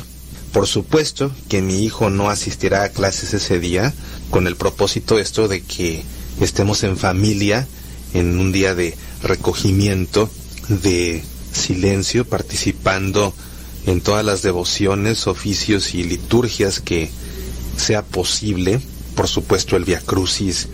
Por cierto que si vives en la ciudad de Seattle, te invito a que el Viernes Santo, a partir de las 3 de la tarde, me acompañes a la meditación de las siete palabras en la parroquia de Santa Mónica en Mercer Island. Una meditación que estaré dirigiendo con muchísimo cariño. Por supuesto que no nos perderemos la liturgia de la Pasión del Señor, que es el momento más importante de este Viernes Santo. Así que si vives en un país en el que no les importa que sea Viernes Santo, te exhorto a que para ti sí sea importante, a que tú te lo tomes en serio y a que tú lo consagres como se debe. Es el día más triste en la iglesia porque es el día en que Cristo Jesús muere. Es un día tan triste que ni siquiera se celebra la Santa Misa. Es el único día del año en el que no se celebra sacramento alguno, a no ser claro que haya peligro de muerte y entonces se pueda dar el bautismo o la confesión. Pero de lo contrario no hay sacramentos, es un día terrible porque estamos de luto total. Cristo se está muriendo en una cruz por ti y por mí. Y mientras vemos a tantas personas que están trabajando como si nada acá en los Estados Unidos o niños que están tomando clases como si nada, vemos tanta gente tomando el sol en la playa, que por lo menos por ti y por mí valga la pena el sacrificio de Cristo en la cruz, ¿no te parece? Yo sé que las semillas para la vida son para católicos en serio, para católicos que nos tomamos en serio y a pecho nuestra fe. Así que yo sé que vas a tomártelo en serio este Viernes Santo, el trido pascual por completo y que harás de estos días días verdaderamente santos.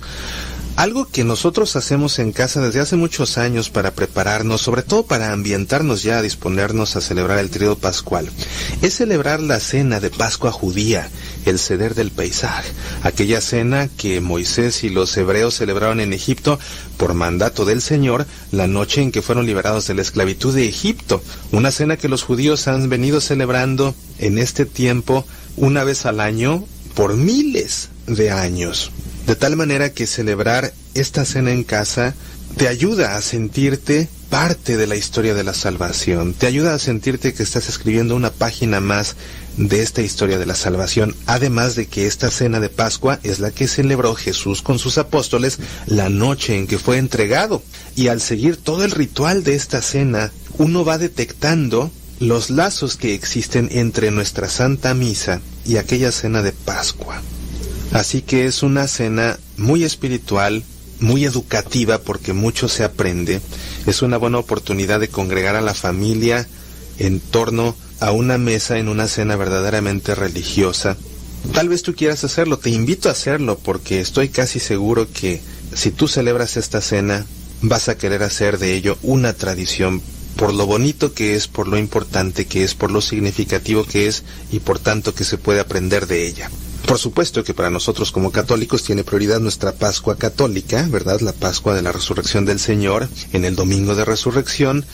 Así que nosotros solemos celebrar esta cena de Pascua el miércoles santo ya para quedar ambientados para el jueves santo con toda su riqueza.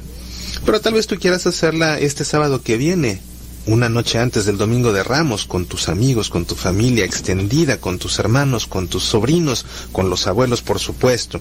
Y permíteme recordarte que aquí en Semillas para la Vida tenemos muchos recursos que te pueden ayudar a que esta Semana Santa sea un verdadero tiempo de encuentro con el Señor y también de reflexión y aprendizaje. En nuestro sitio puedes descargar los álbumes Semillas de Semana Santa. Él nos amó primero, que es todo el rezo del Santo Via Crucis para que en tu reproductor MP3 vayas a la iglesia y vayas haciendo esta oración estación tras estación al pie de la cruz, que es la meditación de las siete palabras, el nuevo libro, Nuestra familia al pie de la cruz, que es una meditación de las siete palabras desde el punto de vista de todas las familias que cargan una cruz, o sea, de todas las familias del mundo.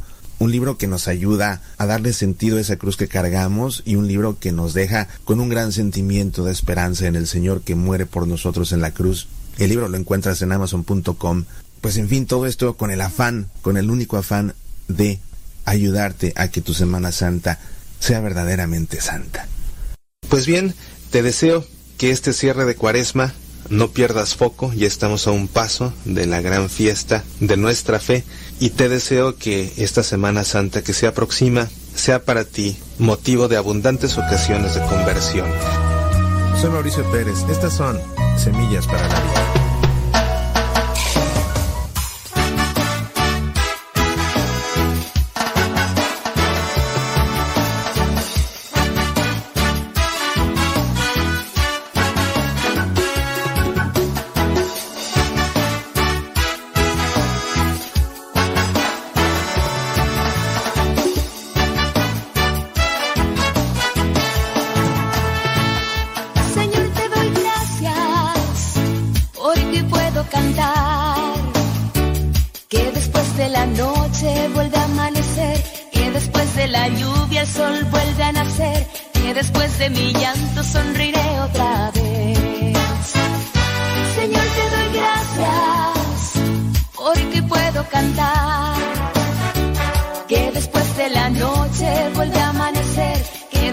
De la lluvia el sol vuelve a nacer. Que después de mi llanto sonriré otra vez. Porque sé que me amas. Sé que conmigo tú estás. Sé que me acompañas. Eres camino y verdad.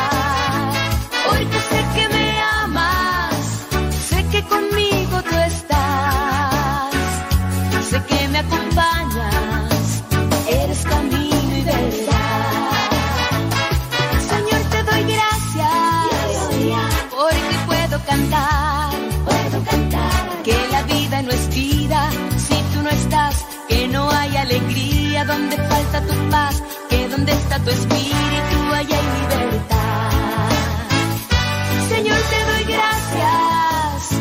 Porque puedo cantar que la vida no es vida si tú no estás, que no hay alegría donde falta tu paz, que donde está tu espíritu allá hay libertad. Porque sé que me amas, sé que conmigo tú estás, sé que me acompañas, y verdad. Porque sé que me amas, sé que conmigo tú estás,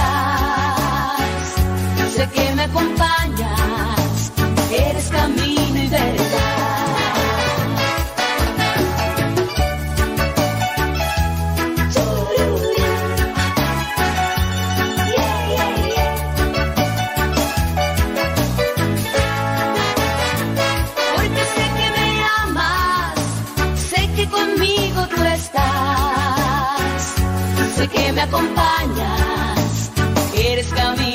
verdad.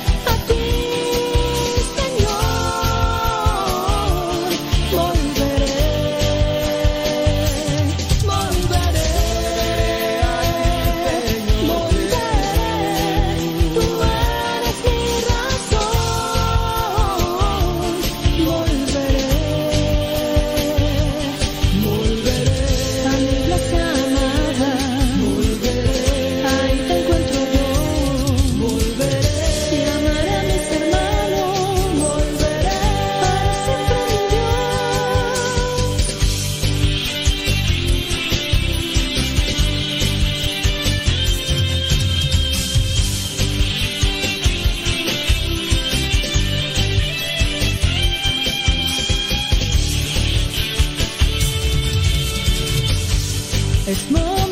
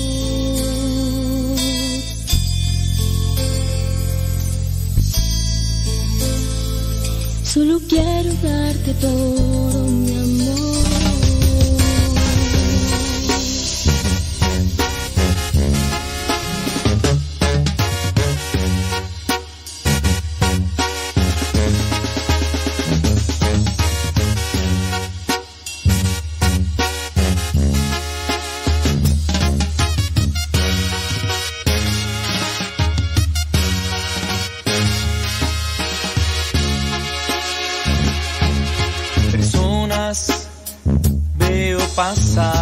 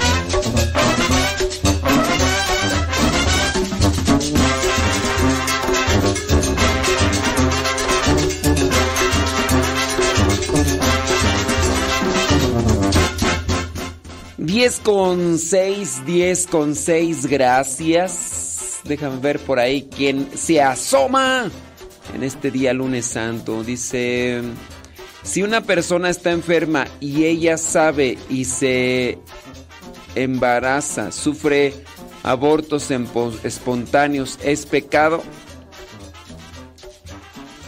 Bueno, en primera, pues así como que... que se va a embarazar Así me voy a embarazar, así.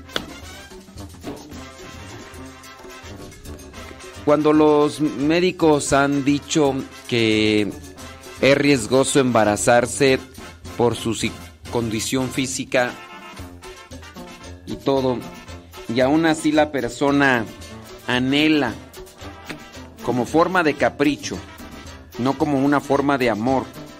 Los hijos, creo que ahí el problema está en el capricho que pudiera sentir la persona. Creo que se- sí se debe de distinguir, ¿no? El, el amor por los hijos. Porque hay personas que pudieran querer tener un hijo. Pero es un capricho porque en la actitud después no se refleja el amor. Dígase del caso de aquellas mamás que se han embarazado, que sabían muy bien cuál era el resultado de un embarazo. No, cu- cuál era el resultado de una relación íntima, ¿no? El caso de esas mujeres que que al final pues dejan a los hijos como encargados con la abuelita y que luego llega a ser más la mamá del de la pareja que su mamá propia porque también su mamá está más desfundada que ella misma porque hay casos hay casos donde la hija está más está desfundada descuadrilada, descuajaringada. Y la mamá está peor, ¿verdad? Porque pues así salió ella, imagínense. O sea, ella sabía muy bien que de eh, el resultado de tener una relación íntima genital, pues iban a venir una criatura. ¿Y por qué quiso tener este intimidad? Pues a lo mejor como forma de capricho quiero tener un hijo para amarrar a este hombre a mi lado, ¿no? Y no, al final ya no, y deja a la hija abandonada con la mamá de del hijo del señor que engendró aquel aquella niña, digas el caso, ¿no? Entonces, ay, es que quiero tener un niño, quiero tener un niño. Es más bien a modo de capricho. Quieren tener un niño, pues después no, no, no, no lo manifiestan que lo quieren. Sea niño o sea niña, ¿verdad? Verbi grazie, verbi grazie. Entienda el que, el que tiene oídos. ¿Entiende? Entonces, ¿qué es querer un niño? Querer un niño es amarlo, no, no quererlo es tenerlo. Porque a veces es más encaprichamiento. Ahora, si sabes que estás enfermo, que estás enferma, y que sabes que van a venir resultados graves, pero aún así el capricho, pues hay una cuestión de egoísmo. Hay un pecado, sin duda. El egoísmo nos lleva al pecado, el encaprichamiento nos lleva al pecado. Ah, Entonces, si esa persona sabe que su organismo no, no está apto para tener criaturas y aún así está queriendo embarazarse porque su capricho es tener hijos, pues sí, sí es pecado.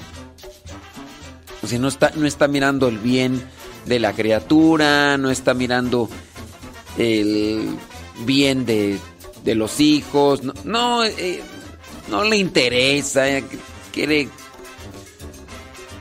se aferra a querer tener una criatura, entonces ahí sí, sí es pecado, ¿verdad? Porque si hay mamás descuajaringadas que, que abandonan a sus criaturas y luego hasta prometen, voy a ir a ver a mi hija después de 15 días, ¿no? Y no, no llegan, ¿la ¿verdad? Voy a ir por ella, ¿no? Y, cuando van por ella un ratillo por ahí, la regañan, la maltratan. ¿Verdad? Porque si hay, si hay, hay. sí. Son más de las mamás de esas jovencitas Jovencitas inmaduras, sobre todo. Porque sí las hay, sí las hay. ¿A poco no? Sí, sí las hay. Es nada más. No- O sea, tienen madre, pero como si no tuvieran esas. Tienen madre, pero como si no tuvieran.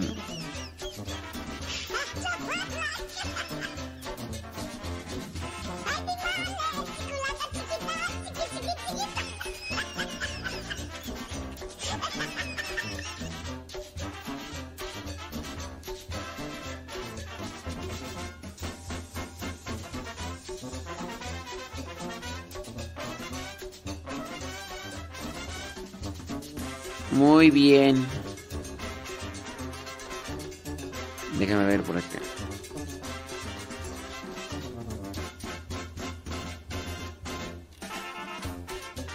Sí, pues, ni modo. Ni modo, dijo Lupe. Ah, bien.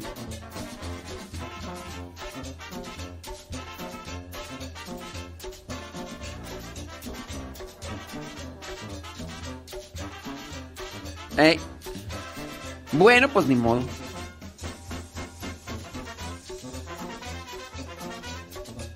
Ándele pues.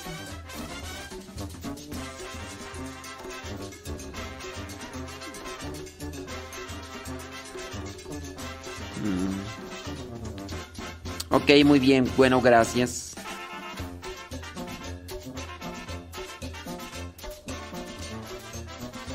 Pues sí.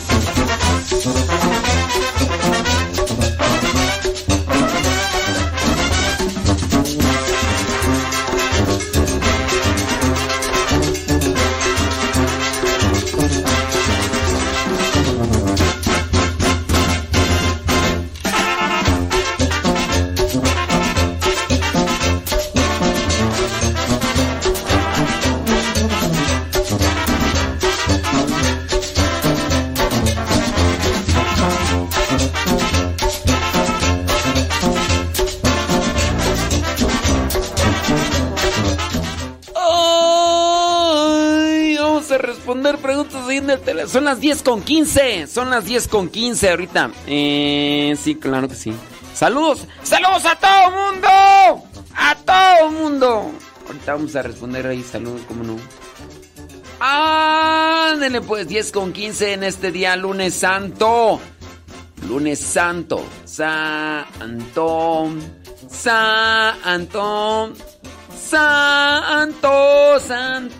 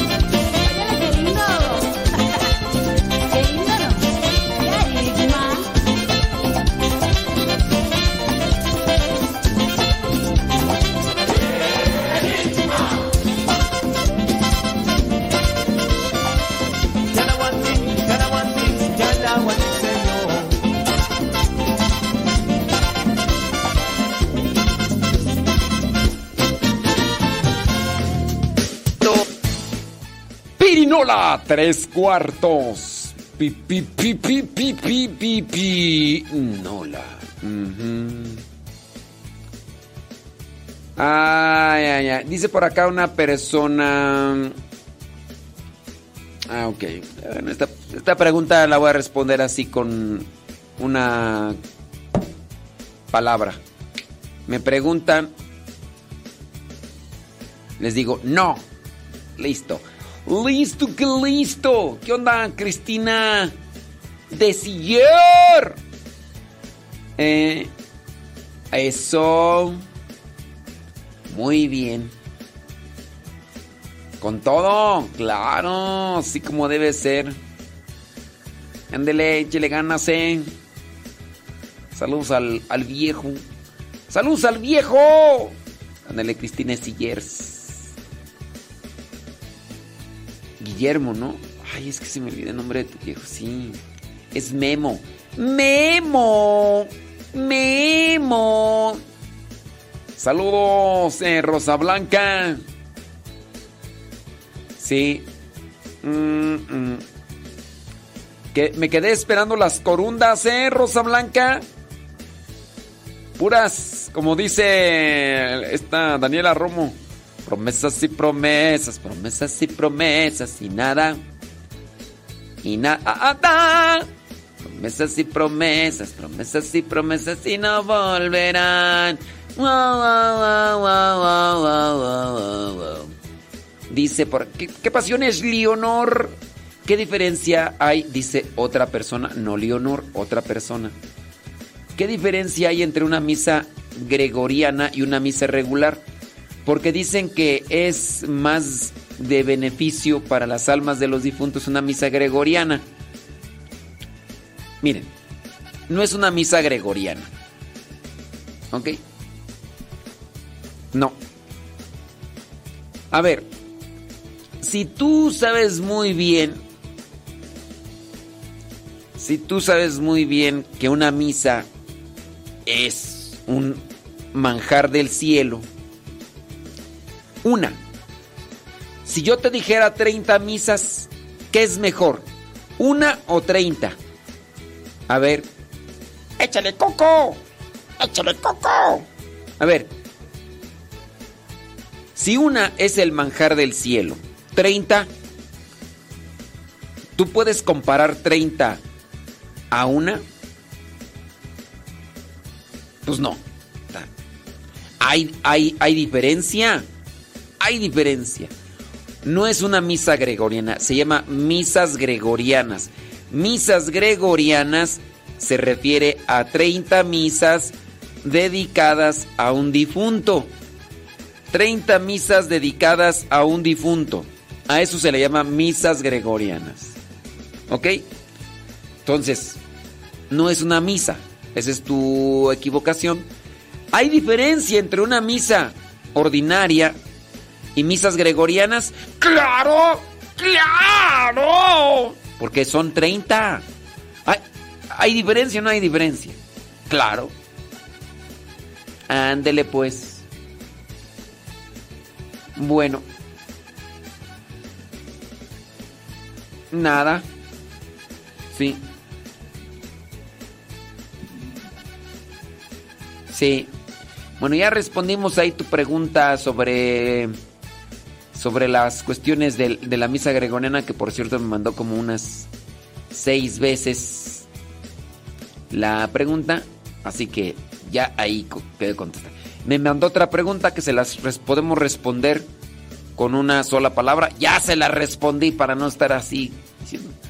Salud, dice aquí trabajando y escuchando. Ándele pues. Sí, sí. No, hombre.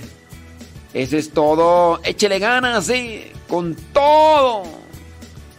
Échele Leonor. Dice, ok. Muy bien. Ahí chele, chelas colina. Nomás no le eches chelas porque. Échele chelas colima. Eh, dice esperando. Dice, ay padre. Lo estuve. Por. ¿En dónde?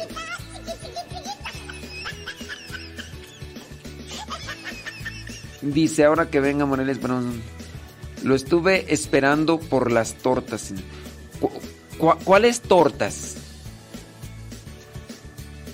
Yo, eh, en primera, yo no conozco a Rosa Blanca en persona, así que...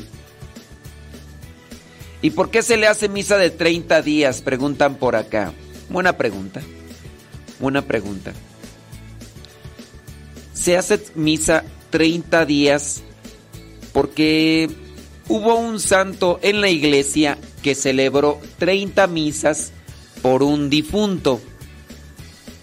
En este caso estamos hablando de San Gregorio. Celebró 30 días 30 días por un difunto misa. Y entonces dice que tuvo una visión. Estamos hablando de San Gregorio, no es no es cualquier Juan de las Pitayas. No es cualquier Juan de las Pitayas, no. No es el padre modesto. No, no, no, no. Es un santazo, santazo. Entonces, este santo dice que celebrando después las 30 misas, después de que celebró las 30 misas, tuvo una visión y miró o en la visión se dio cuenta que esa alma salió del purgatorio porque se encontraba en el purgatorio. Entonces, desde las, después de las 30 misas, tuvo una visión donde sale el purgatorio. Y por eso mm, algunos recurren a las 30 misas como misas gregorianas, pedir por en 30 misas. sí. Dice, bueno, pues sí, ni modo. Por eso, ándele, gracias. Jorge de la Cruz, saludos, gracias por escucharnos. Saludos por acá. Ándele, pues, Tere. Ándele, déjame ver por acá preguntas.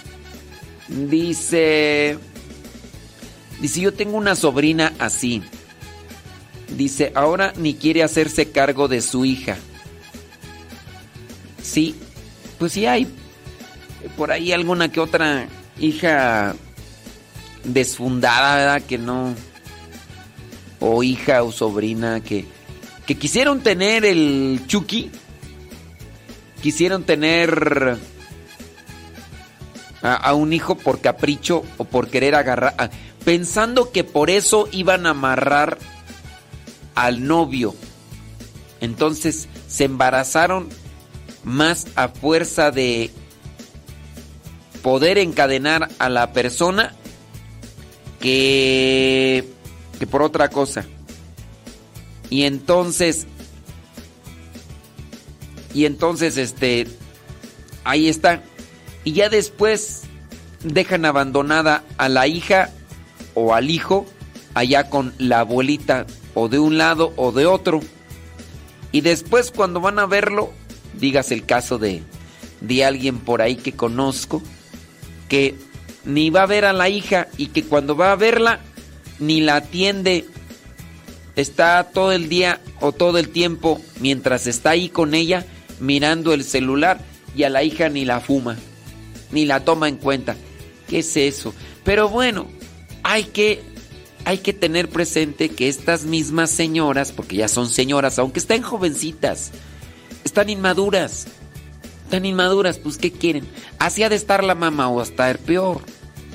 O a lo mejor la mamá es madura, pero la hija eh, tuvo a un papá solapador que le decía, no le hagas caso a tu madre, está loca, ¿no? Y entonces la hija se refugió en los cariños o en los caprichos de papá y por eso de ahí el problema que puede surgir cuando no hay papás que van caminando, que van caminando por la rectitud, la madurez, la congruencia y uno quiere que se hagan las cosas bien y otro solamente le está dando por su lado a los hijos para tenerlos contentos o como forma de reproche hacia la esposa o a la pareja, ya sea el esposo o la esposa, ¿no?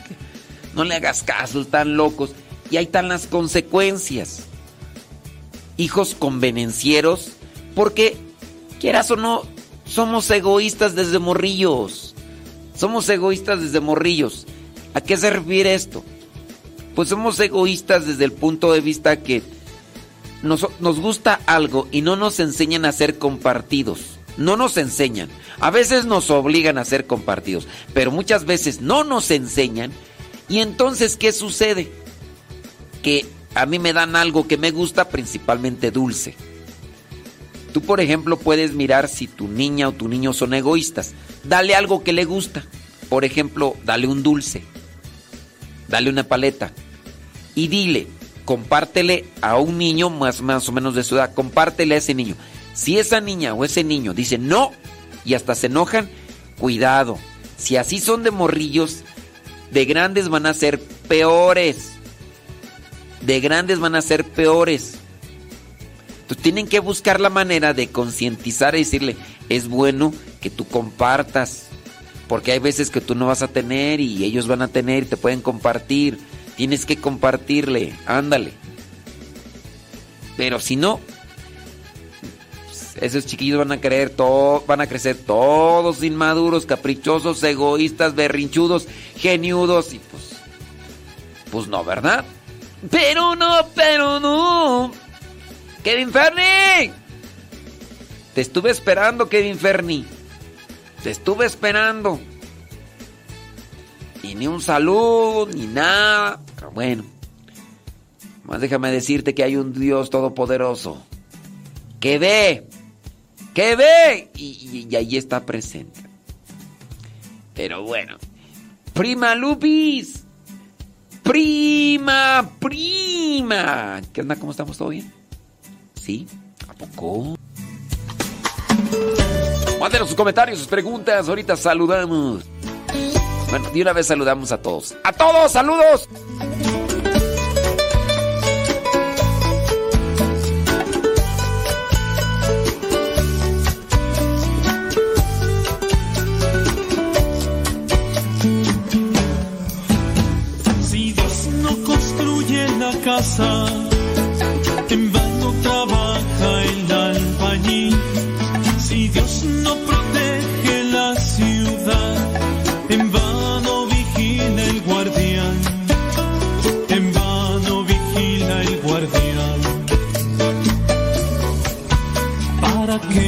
Levantamos temprano, sin parar, para descansar? No busquemos el pan fatigados, si Dios que es bueno lo proveerá. Si Dios que es bueno lo proveerá. Si Dios no construye la casa, en vano trabaja el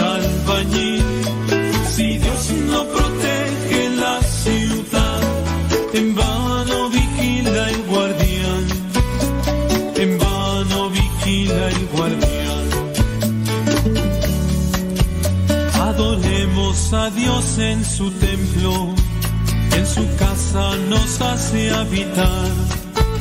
Él es fuerza y poder de su pueblo y resplandece su majestad. Y resplandece su majestad. Si Dios no construye la casa, en vano trabaja el albañil. Si Dios no En vano vigila el guardián, en vano vigila el guardián.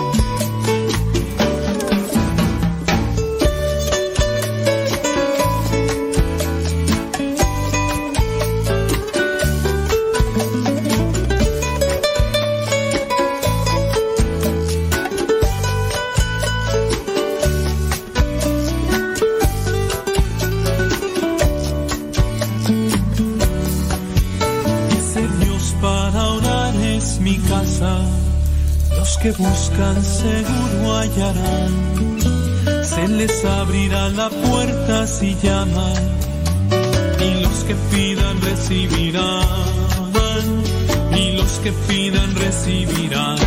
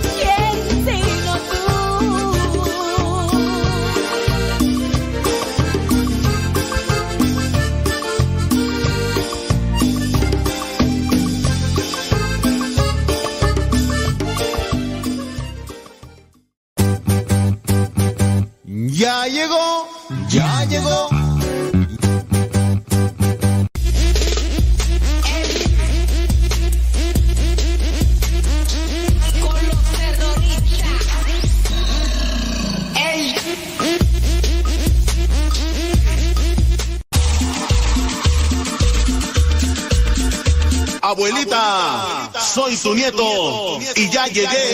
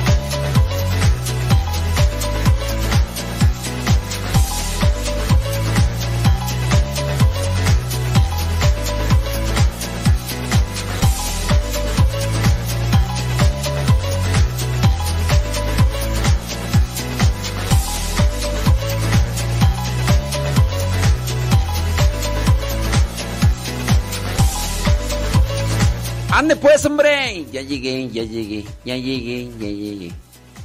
Dice, yo estaba listo para irme. Me quedé dormido. Pero...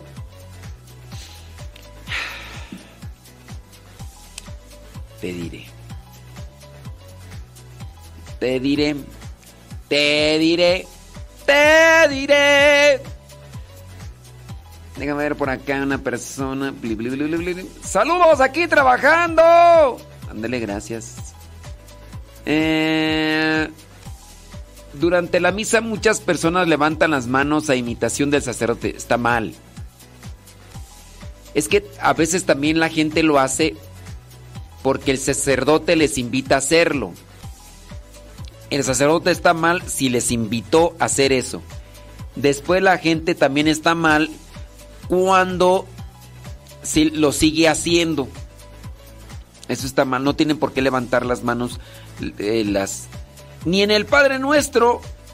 Fíjate que participé de, de la misa y pues habían más de cuatro mil personas y en parte me dio gusto porque puedo decir que un 85% de las personas en esta misa de unas cuatro mil ya no tenían las manos levantadas.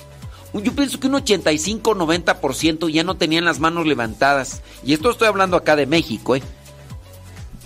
Me dio así, digo, ay, qué padre. O sea, esto quiere decir que son personas que en cierto modo están adentrándose a un proceso de conocimiento, de evangelización. Y qué chido por ellos. Qué chido por ellos. Porque así van a vivir mejor la misa. Así van a mejor. Pero muchas personas, ¿por qué lo hacen? Porque no saben y, a su vez porque no quieren conocer. Eso es lo que te podría decir de por qué levantan las manos algunas personas y o algunas que están repite, repite todo lo que dice el sacerdote. Todo lo que dice el sacerdote lo están repite y repite, repite y repite, repite y repite. Pues sí. Dice, yo tengo entendido que solo el sacerdote debería de levantarla así, porque él es de que sí. Fíjate que de hecho el sacerdote levanta las manos y ni siquiera, ni siquiera a veces los que estamos concelebrando las levantamos a su cierto modo en la oración consacratoria, sí. Pero llegarán momentos en que solamente el que preside levantará las manos, no los que estamos, no los que estamos, este, déjame ver que mandaron un mensaje. Taca, taca, taca, taca, taca, taca.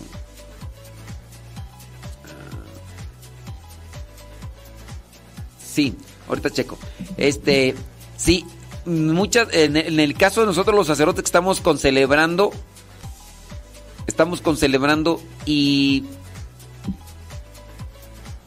y no, no este, en algunos momentos no. En algunos momentos no. Entonces, que, lo, que levante las manos mejor la gente que los que estamos concelebrando.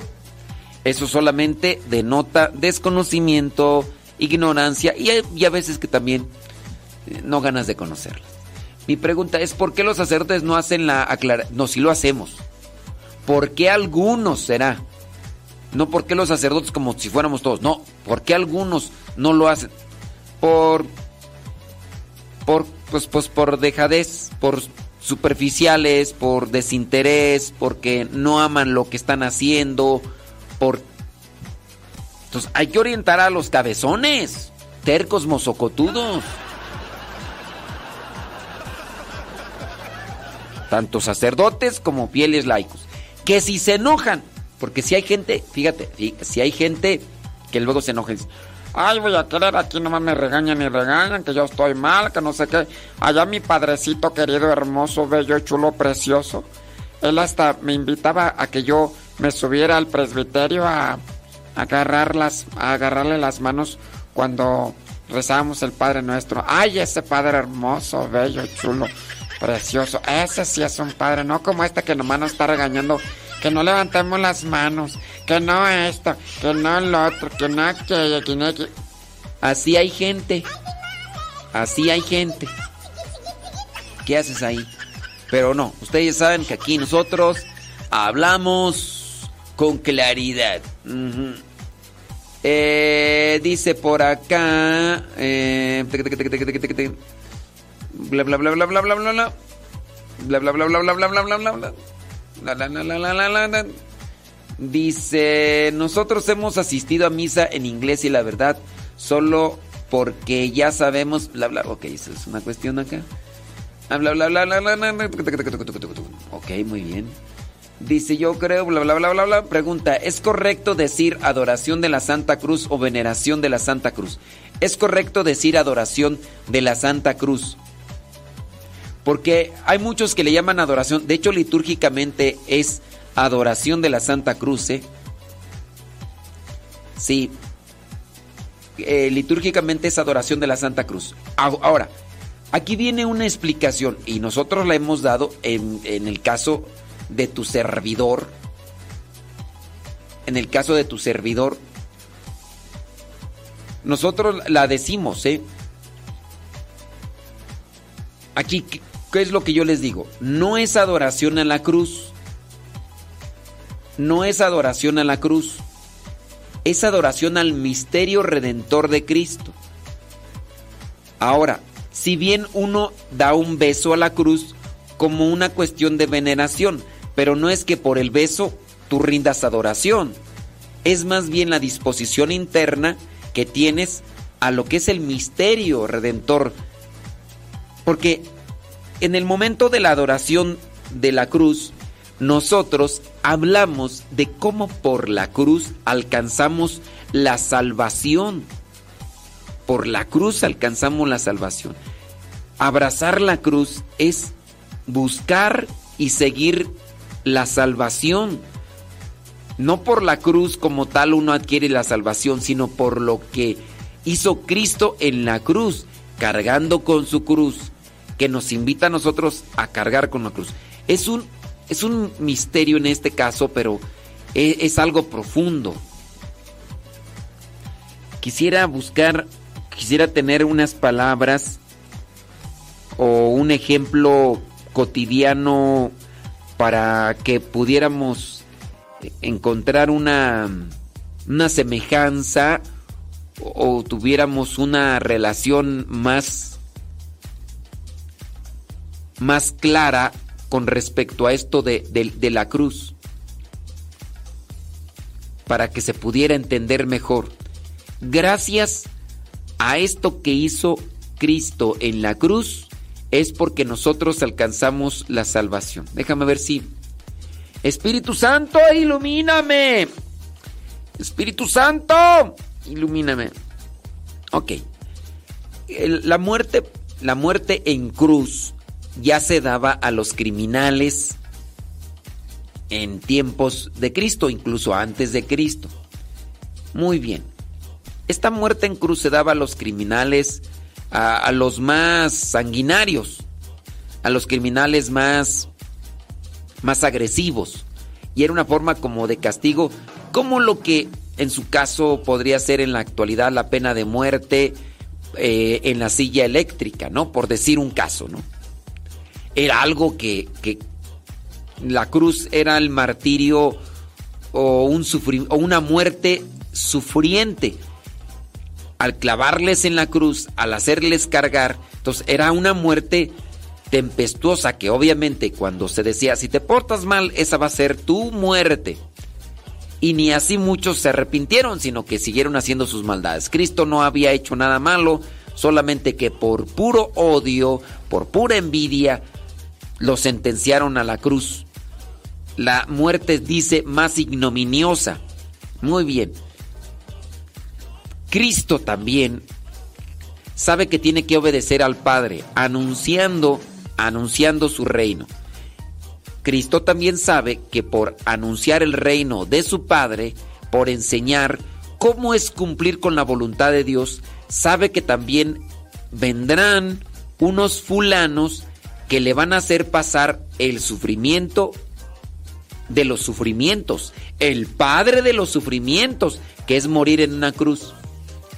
Ahora, Cristo, siendo verdadero hombre que tenía sueño y se dormía, tenía hambre y buscaba de comer, también siente el dolor, siente la tristeza.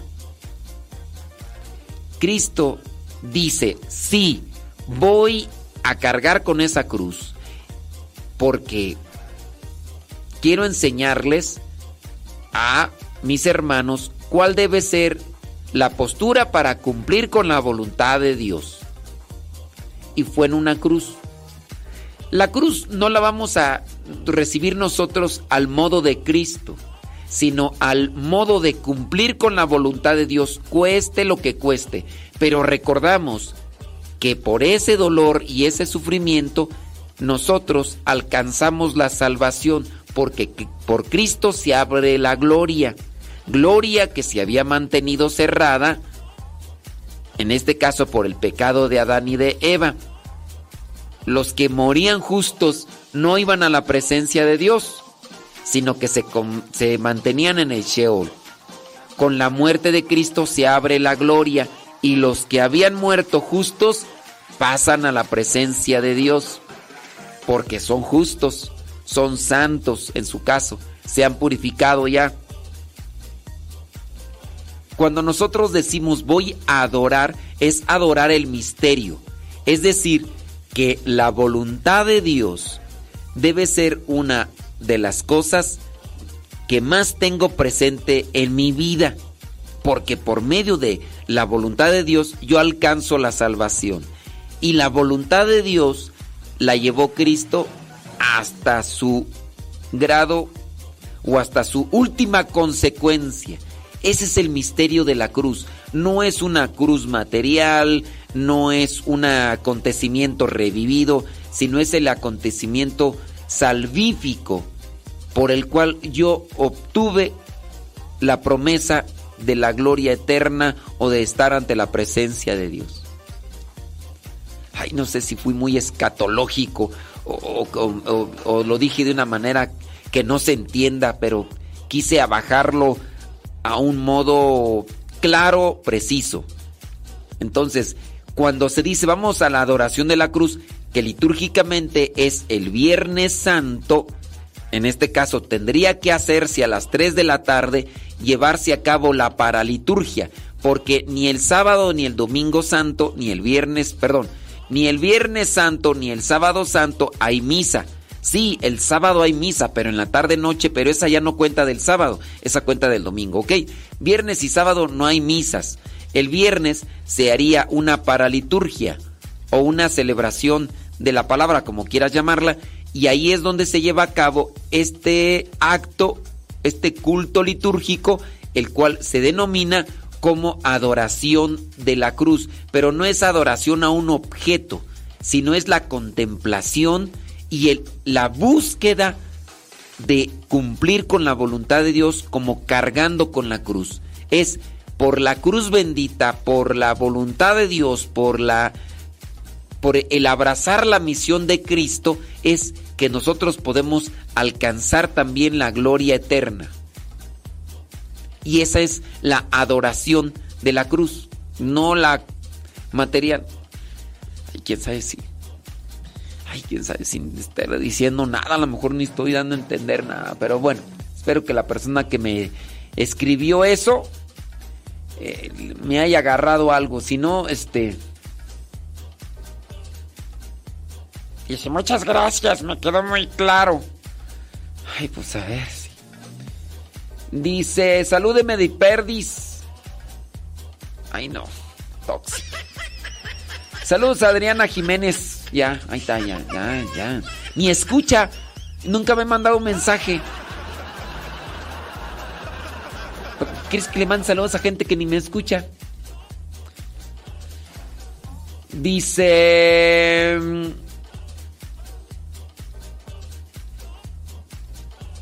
La Paz y su- y que se no dice yo le dije a mi esposo que no tenía que levantar las manos como el sacerdote que no tenía que dar besos en el momento de la paz y que se enoja pues es que tu viejo melindroso quejoso berrinchudo egoísta ganañón promiscuo tiene su corazón lleno de pecado, ¿cómo va a entender las cosas? Hasta que no se vacíe de eso tú. Sí. Pero bueno, lo ahí que bien que tú le dijiste ya, si entiende, ¿no? Sí. No, pues es que dice, entonces es recordar en la cruz el gran amor que tuvo y tiene Dios por nosotros, por nuestra salvación, esto de la adoración de la cruz. Pues no es recordar, porque es amar la cruz, que en esto vendría a ser la adoración. Amar la cruz. Nada. Dices, dices, ahí va mi viejo. Ya te está conquistando, ya te está conquistando, y por eso dices, ahí va. ¿Tú crees que ahí va? Al rato vuelve otra vez con sus cosas y nomás está reprimiendo como las ollas express. Al rato va a explotar otra vez. Al rato. Ahí va, ahí va. Ya te está convenciendo, ya te está convenciendo. Ay, Dios mío, Santo Todopoderoso.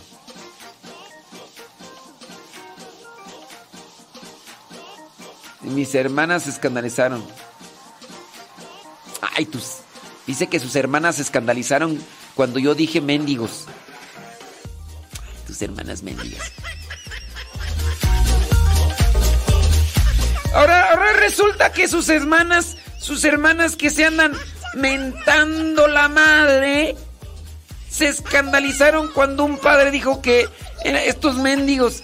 Ahora resulta que no, no, no, no, no sean hipócritas. Ahora resulta que estas mujeres que se andan mentando la madre, que no se hablan, que, se agarran de las greñas a carros, se escandalizaron porque yo dije que no hay que ser mendigos. Ay, Dios mío. No, no, no, no, no, no, no, no, no, no. Hay que mandar a bailar a Chalma estas mujeres de veras hipócritas, mosca muerta. Ay, Dios mío, santo. El padre. ¿Cómo se.? ¿Cómo, cómo andan ahí de envidiosas, chismosas, argüenderas? Y, y que se escandalizan porque el padre dijo mendigos. ¡Ay, Dios mío!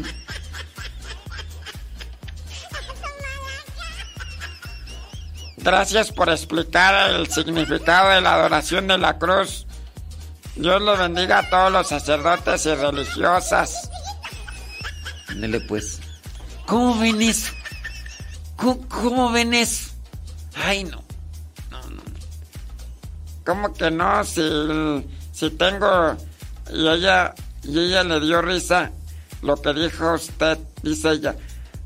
¿Cómo que no lo escucha? Ay, ya. Adriana Jiménez, ya hay tal salud. Ay, Dios mío santo. Se van a enojar esas señoras mitoteras. No, pero es que es. mm, que no, es que escucharon más bien que en una predicación yo dije mendigos. No aquí en el programa. Sí, estaban, estaban viendo la predicación y entonces yo dije estos mendigos y, y las señoras esas.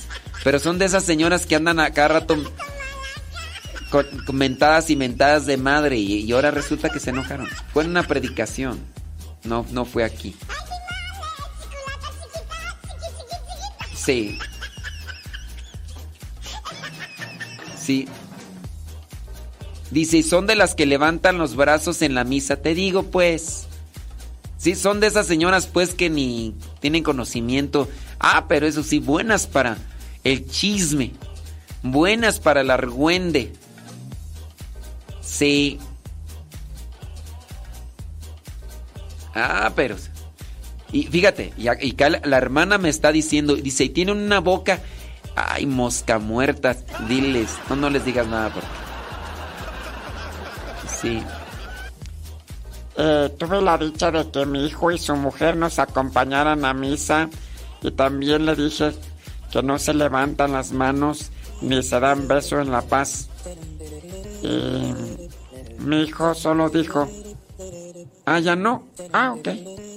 Y que ellos decidieron asistir a más a misa y yo le he dicho que como viven en pecado que no lo hagan más grande su pecado faltando a misa. Los domingos, según ellos, están ahorrando para su boda religiosa. Ay, bueno, pues, bien.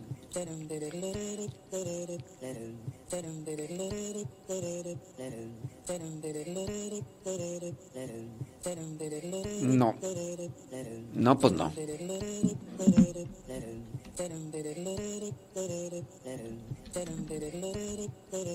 Sí.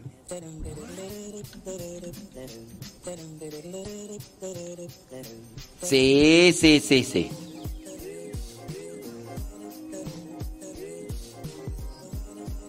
Ah, ahori- ahorita arreglo eso.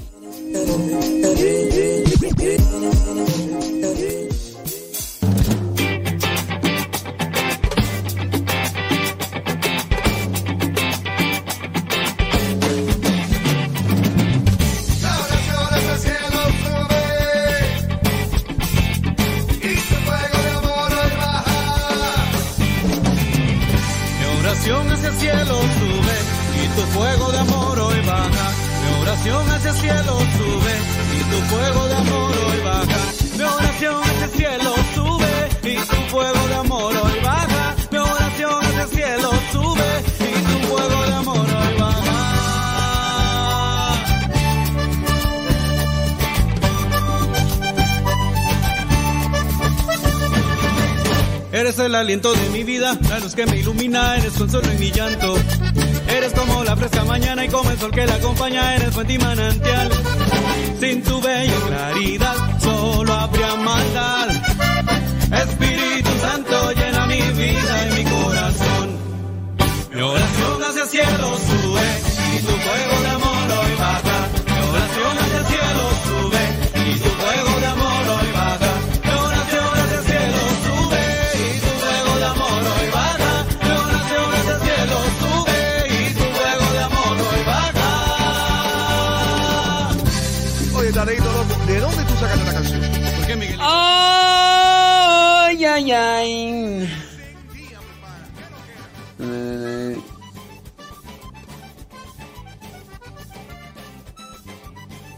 Ah, ok.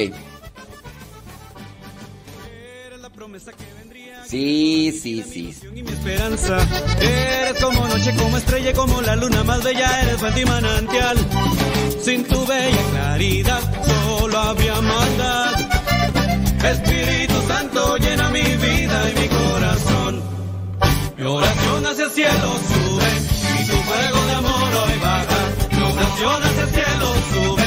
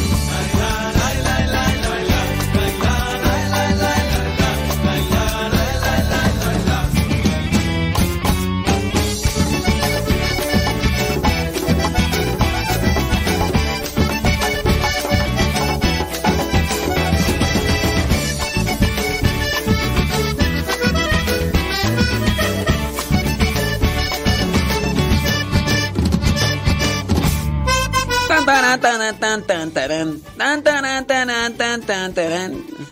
Dice, mi hijo tuvo en un retiro, mm, yo estuve de voluntaria y llegué más temprano y yo esperé y esperé que llegara mi hijo porque estaba con el papá y después de mandar mensaje y llamar para ver si llegaba al salir del retiro, el papá llegó por él, pero le dije que íbamos a misa y se molestó el papá, dijo que a él no le dijeron que tenía que ir a misa, le dije que tenía que llevar a los niños a misa y dijo que quién dijo eso, que él los llevaba cuando se puede.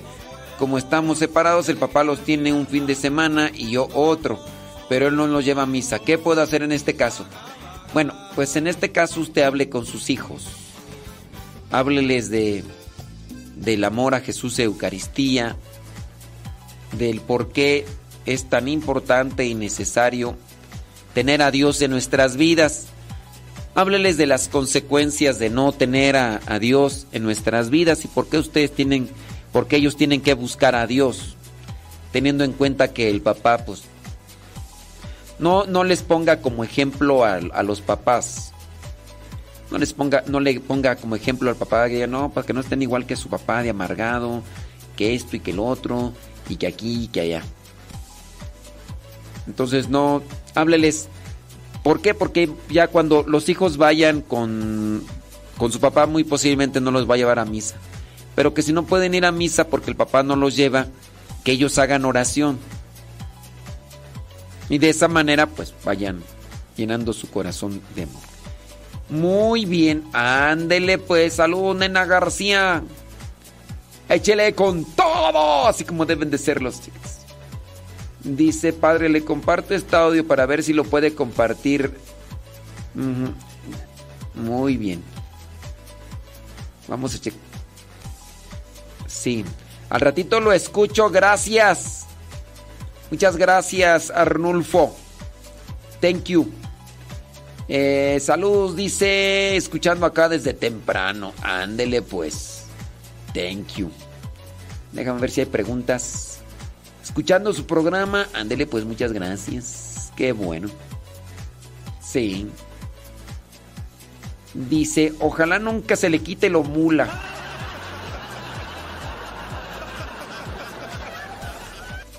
Ándele, pues. Dice por acá, saludamos desde... Eh, escuchando su programa. Eh, hace oración para que lleguen Muchas, eh, bueno, dice sí, padre, la transmisión se acuerda. Ok, muy bien. Dice, eso mismo hace nuestro sacerdote en nuestra parroquia. Él invita a levantar las manos en el Padre Nuestro y en el acto de contrición. Nos pide que pongamos la mano derecha en el corazón. Está mal eso. Es que eso no es propio de la liturgia.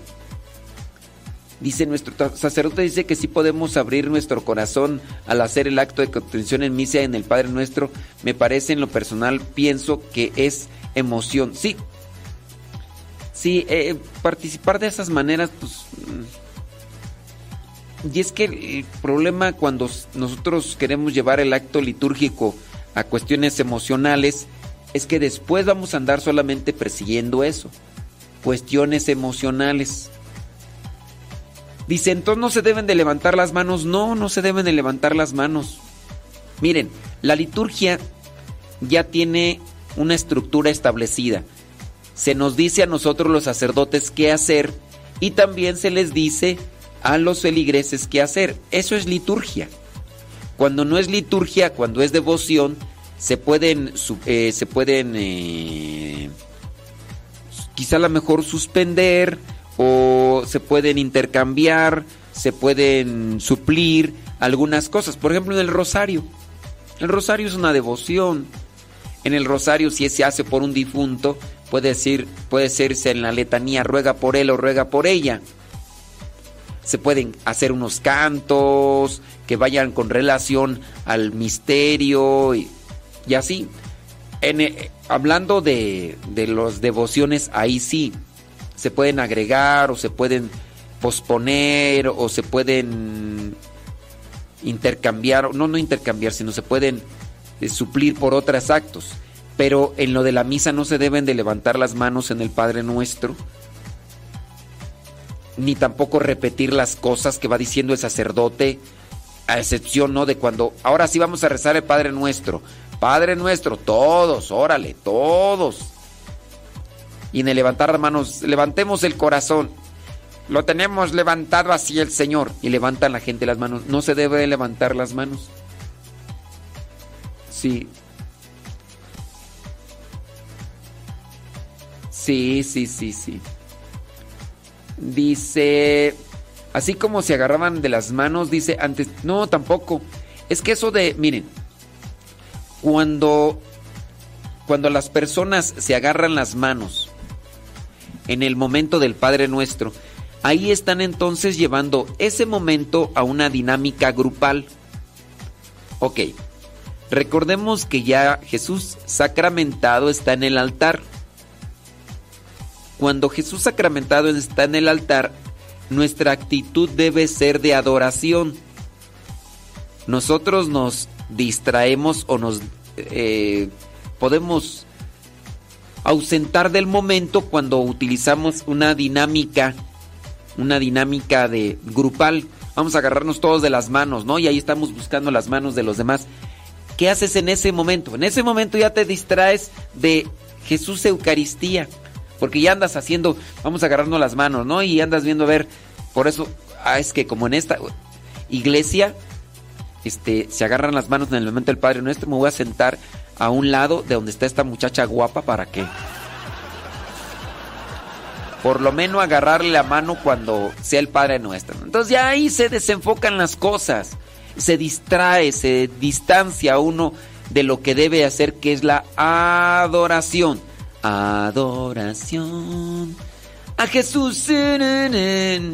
Dice Padre, pero sí se debe de quedar uno de rodillas hasta que el Padre doble la última toalla y se les y se le sienta. No. No. No sé quién les haya dicho, pero no, no es que se deban de quedar. Miren, la conferencia episcopal de cada, de cada país establece normas con relación a hasta qué momento se debe quedar uno de rodillas. Entonces no sé de dónde, tú a lo mejor eres, eres de Estados Unidos. En Estados Unidos se quedan de rodillas hasta el momento en el que prácticamente ya van a comenzar con el Padre Nuestro. Este es el sacramento de nuestra fe, este no. Fieles a la recomendación del Salvador y siguiendo su divina enseñanza, hasta ese momento se levantan, se ponen de pie allá en Estados Unidos. Acá en México no. Acá en México es hasta que termina la oración consacratoria. Y dice,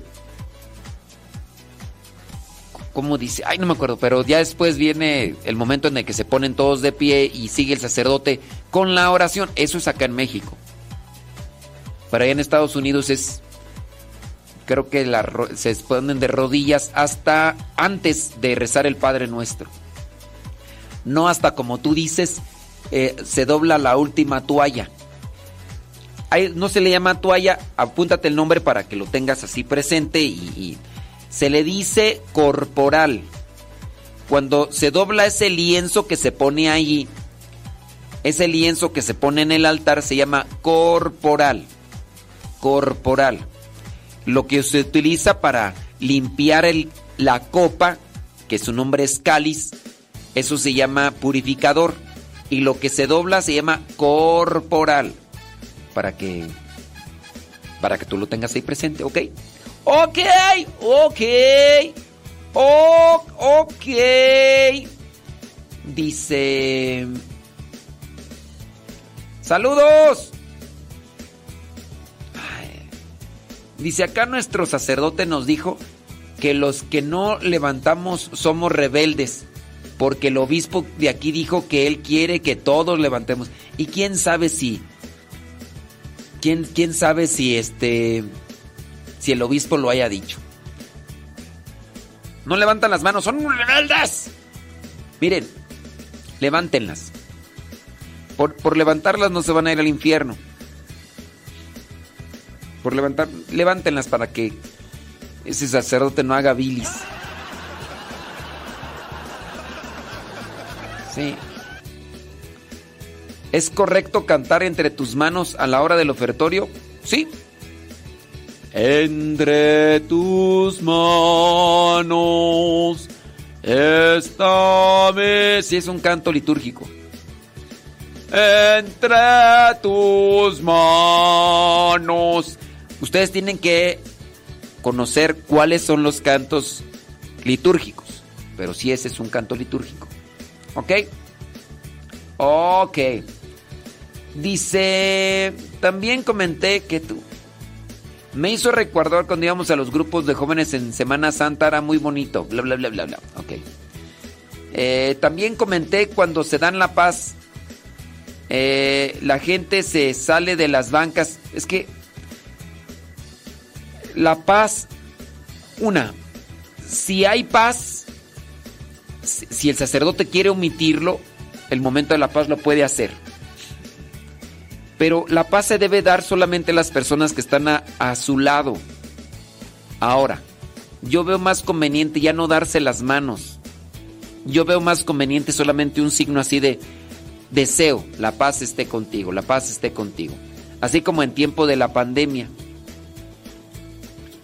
Pero eso de andarse dando la mano, no lo veo conveniente. Y más ahorita por esto de los virus. Ya no sabemos ni qué virus puede andar por ahí y no sabes si la otra persona acaba de ir al baño y, ni se lavó las manos, porque hay gente que va al baño y no se lava las manos.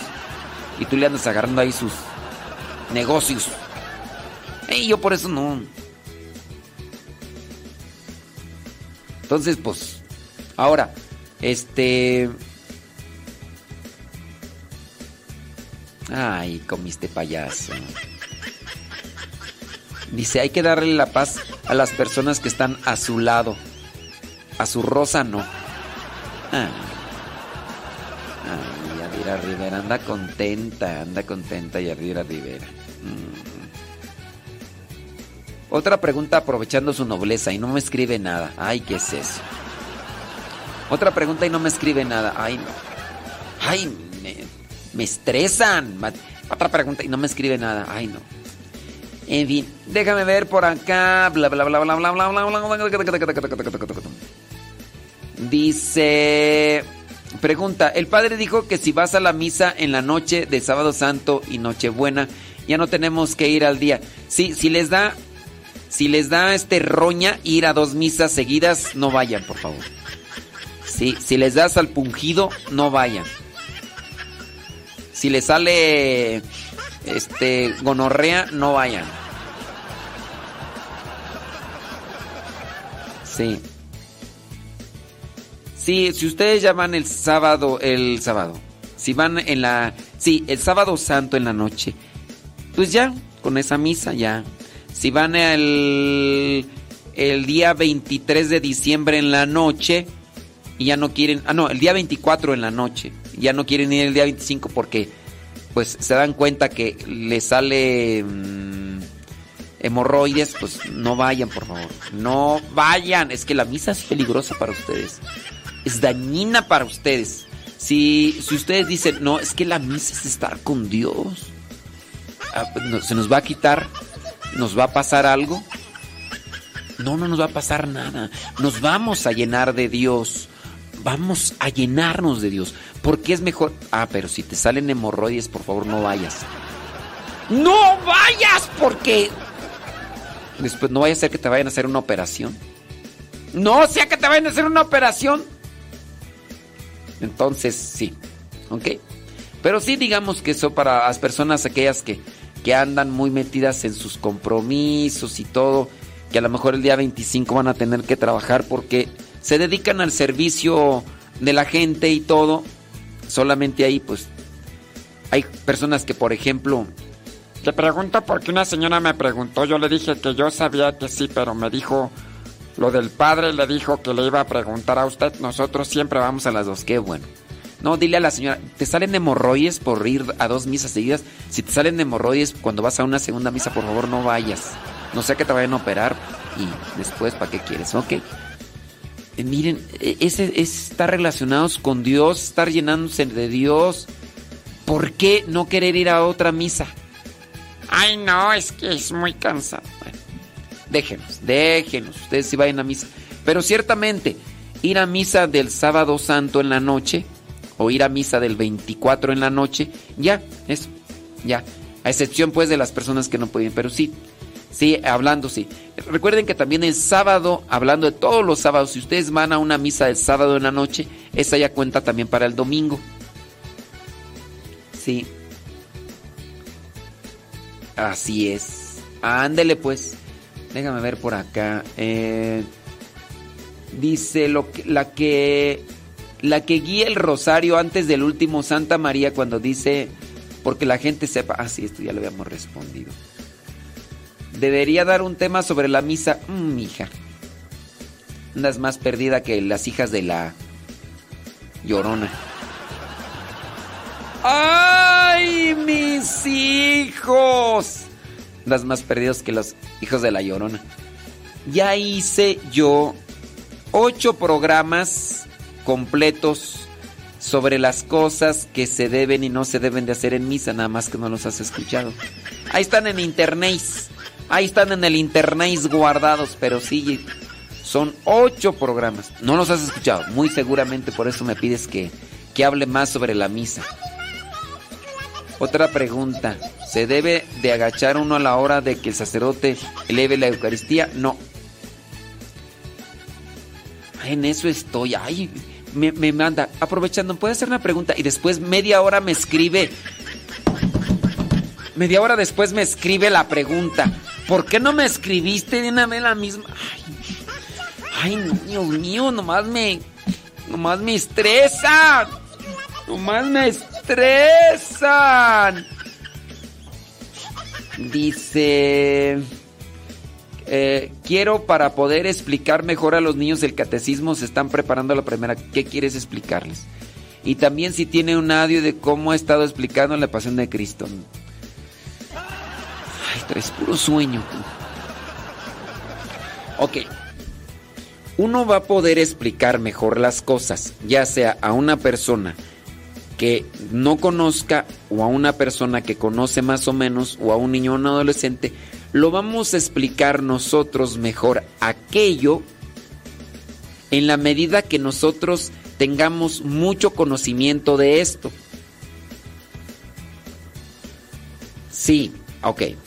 Tú quieres explicar algo. Yo lo que te puedo decir es, no busques un concepto o una idea única. ¿Qué quieres explicarles o qué quieres explicarles a los, a, a los niños? les quieres explicar algo, yo te recomendaría, tienes que tomar un curso o una plática de esto, ¿ok? De este tema. No sé, quieres hablarle sobre el pecado original, ok. Escucha a alguien que hable sobre el pecado original. Después vas a ir a buscar a otra persona que te hable sobre el pecado original. Te va a decir muchas cosas más o menos iguales, pero te va a decir otras cosas que no o te las va a explicar en forma diferente. Después vas a escuchar a otra o tienes que ir a buscar a otra persona que te hable sobre el mismo tema.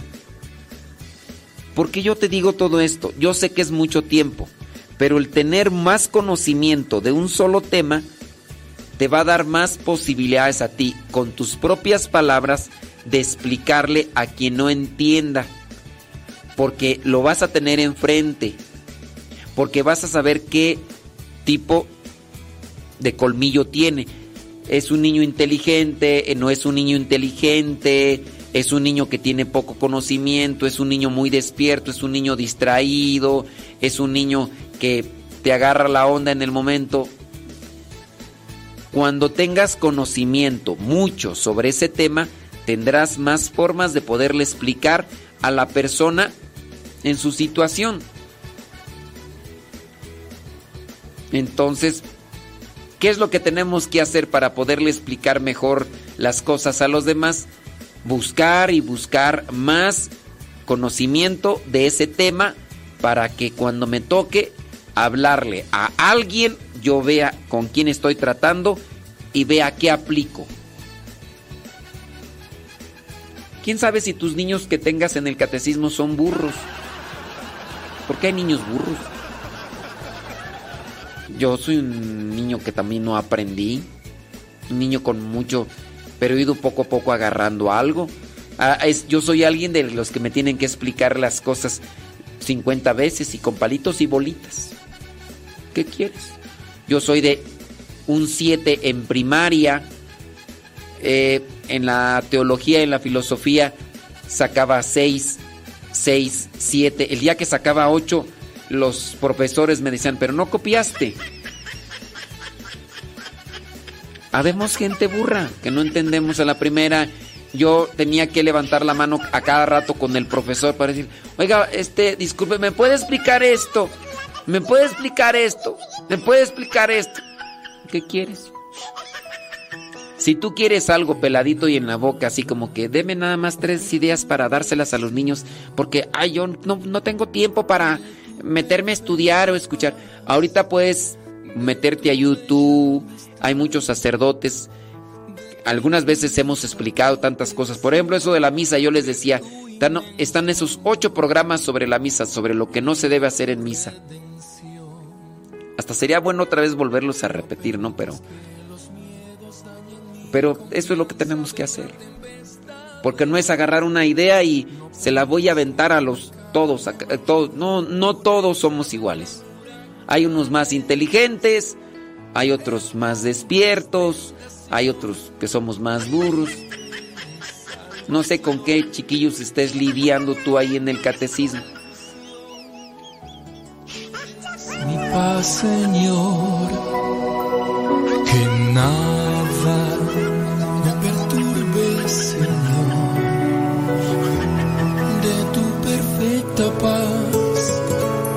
de tu bella amistad, de tu infinita protección, de tu inmenso amor y de tu redención.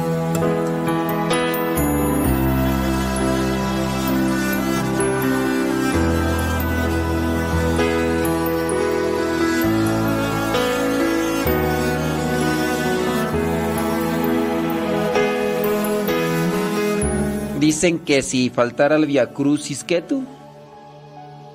Es una falta. No, el Via Crucis es una devoción.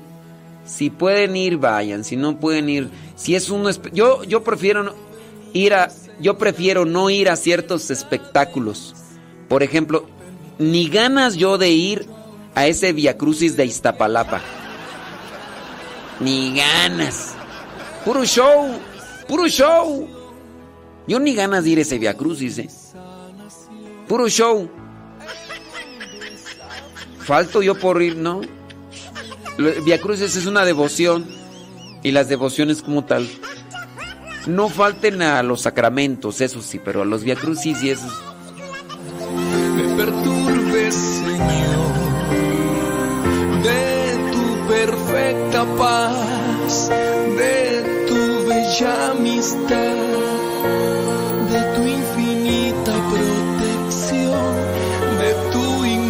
inmenso amor y de tu redención. Y de tu redención. ¡Ya nos vamos! Ya nos vamos. Ya nos vamos en este lunes santo. Gracias por habernos acompañado. Las preguntas que nos mandaron allá al Telegram, ya saben, cuando me toque responderlas, pues ya. Se las voy a responder ahí. Les voy a decir, ya está tu respuesta y listo. Sí, los que las mandaron ahí al... Los que las mandaron ahí al... al, al- no, creo que ya... Las del... Las de YouTube ya. Ya las respondimos. Este, las de Facebook. Dice por acá. Bla bla bla bla bla bla bla bla bla bla bla bla bla bla bla bla bla bla. Saludos de Pénjamo, Guanajuato. Bla bla bla bla bla bla bla bla bla. Ok, tampoco en Facebook ya. Ahí están todas las de Facebook. Sí. Ahí están. Las preguntas de Facebook y de YouTube a veces son las que más pendiente me dan. Ya las respondimos. Sí, gracias. Y las de Telegram ahí se quedan y en su momento las vamos a ir respondiendo. Nos desconectamos. Las de Telegram después las respondemos, ya dije. ¡Ay, la mía! La tuya está en Telegram. Sí, pero yo quiero que me la responda ahorita. Ya me tengo que ir, ya me pasé de tiempo. De hecho. Sí. Ándele pues. Gracias. Nos desconectamos de Facebook y de YouTube. Se queda el programa guardado allí en Modesto Radio en YouTube. También ahí están los programas de lo que se debe hacer o no se debe hacer en misa. Y posteriormente se estarán subiendo a Spotify, iTunes y a Telegram. No es cierto, Telegram no. A Google Podcast. En Google Podcast es una aplicación así para buscar puros audios, audios. Descargas Google Podcast, Google Podcast y buscas Modesto Radio. Buscas Modesto Radio y ahí ya después en tu teléfono celular, en tu tableta, descargas los, los programas que quieras escuchar. Y cuando no tengas internet, allí nos escuchas. Oh my god, es que no tengo internet. Descárgate la aplicación Google Podcast, buscas Modesto Radio, es el, escoges cuáles programas quieres volver a escuchar o quieres escuchar porque no los has escuchado. Y cuando no tengas internet no nos escuchas. ¿Cómo la ves desde ahí? ¡Leito Rojas! Ah, se fue a escuchar a Toño Esquinca. ¡Ay, los vidrios! Ahí se queda el programa en YouTube.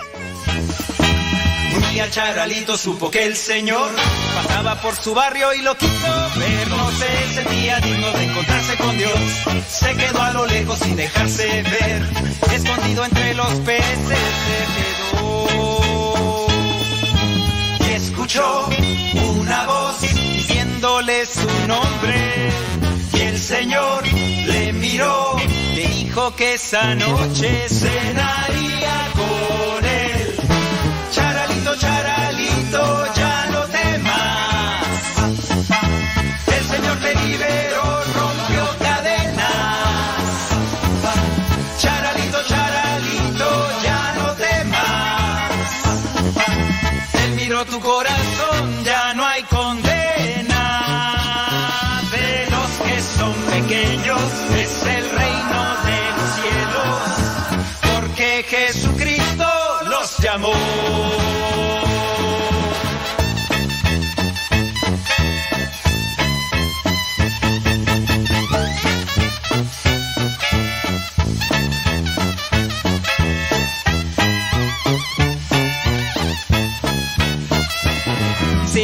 Te sientes como el pececito aquel, lleno de tristeza en tu corazón, Jesús te está llamando, te conoce bien. Todo lo que quiere es darte su perdón, quiere que camines siempre junto a Él. Y escuchó una voz diciéndole su nombre, y el Señor le miró, le dijo que esa noche cenaría con charalito,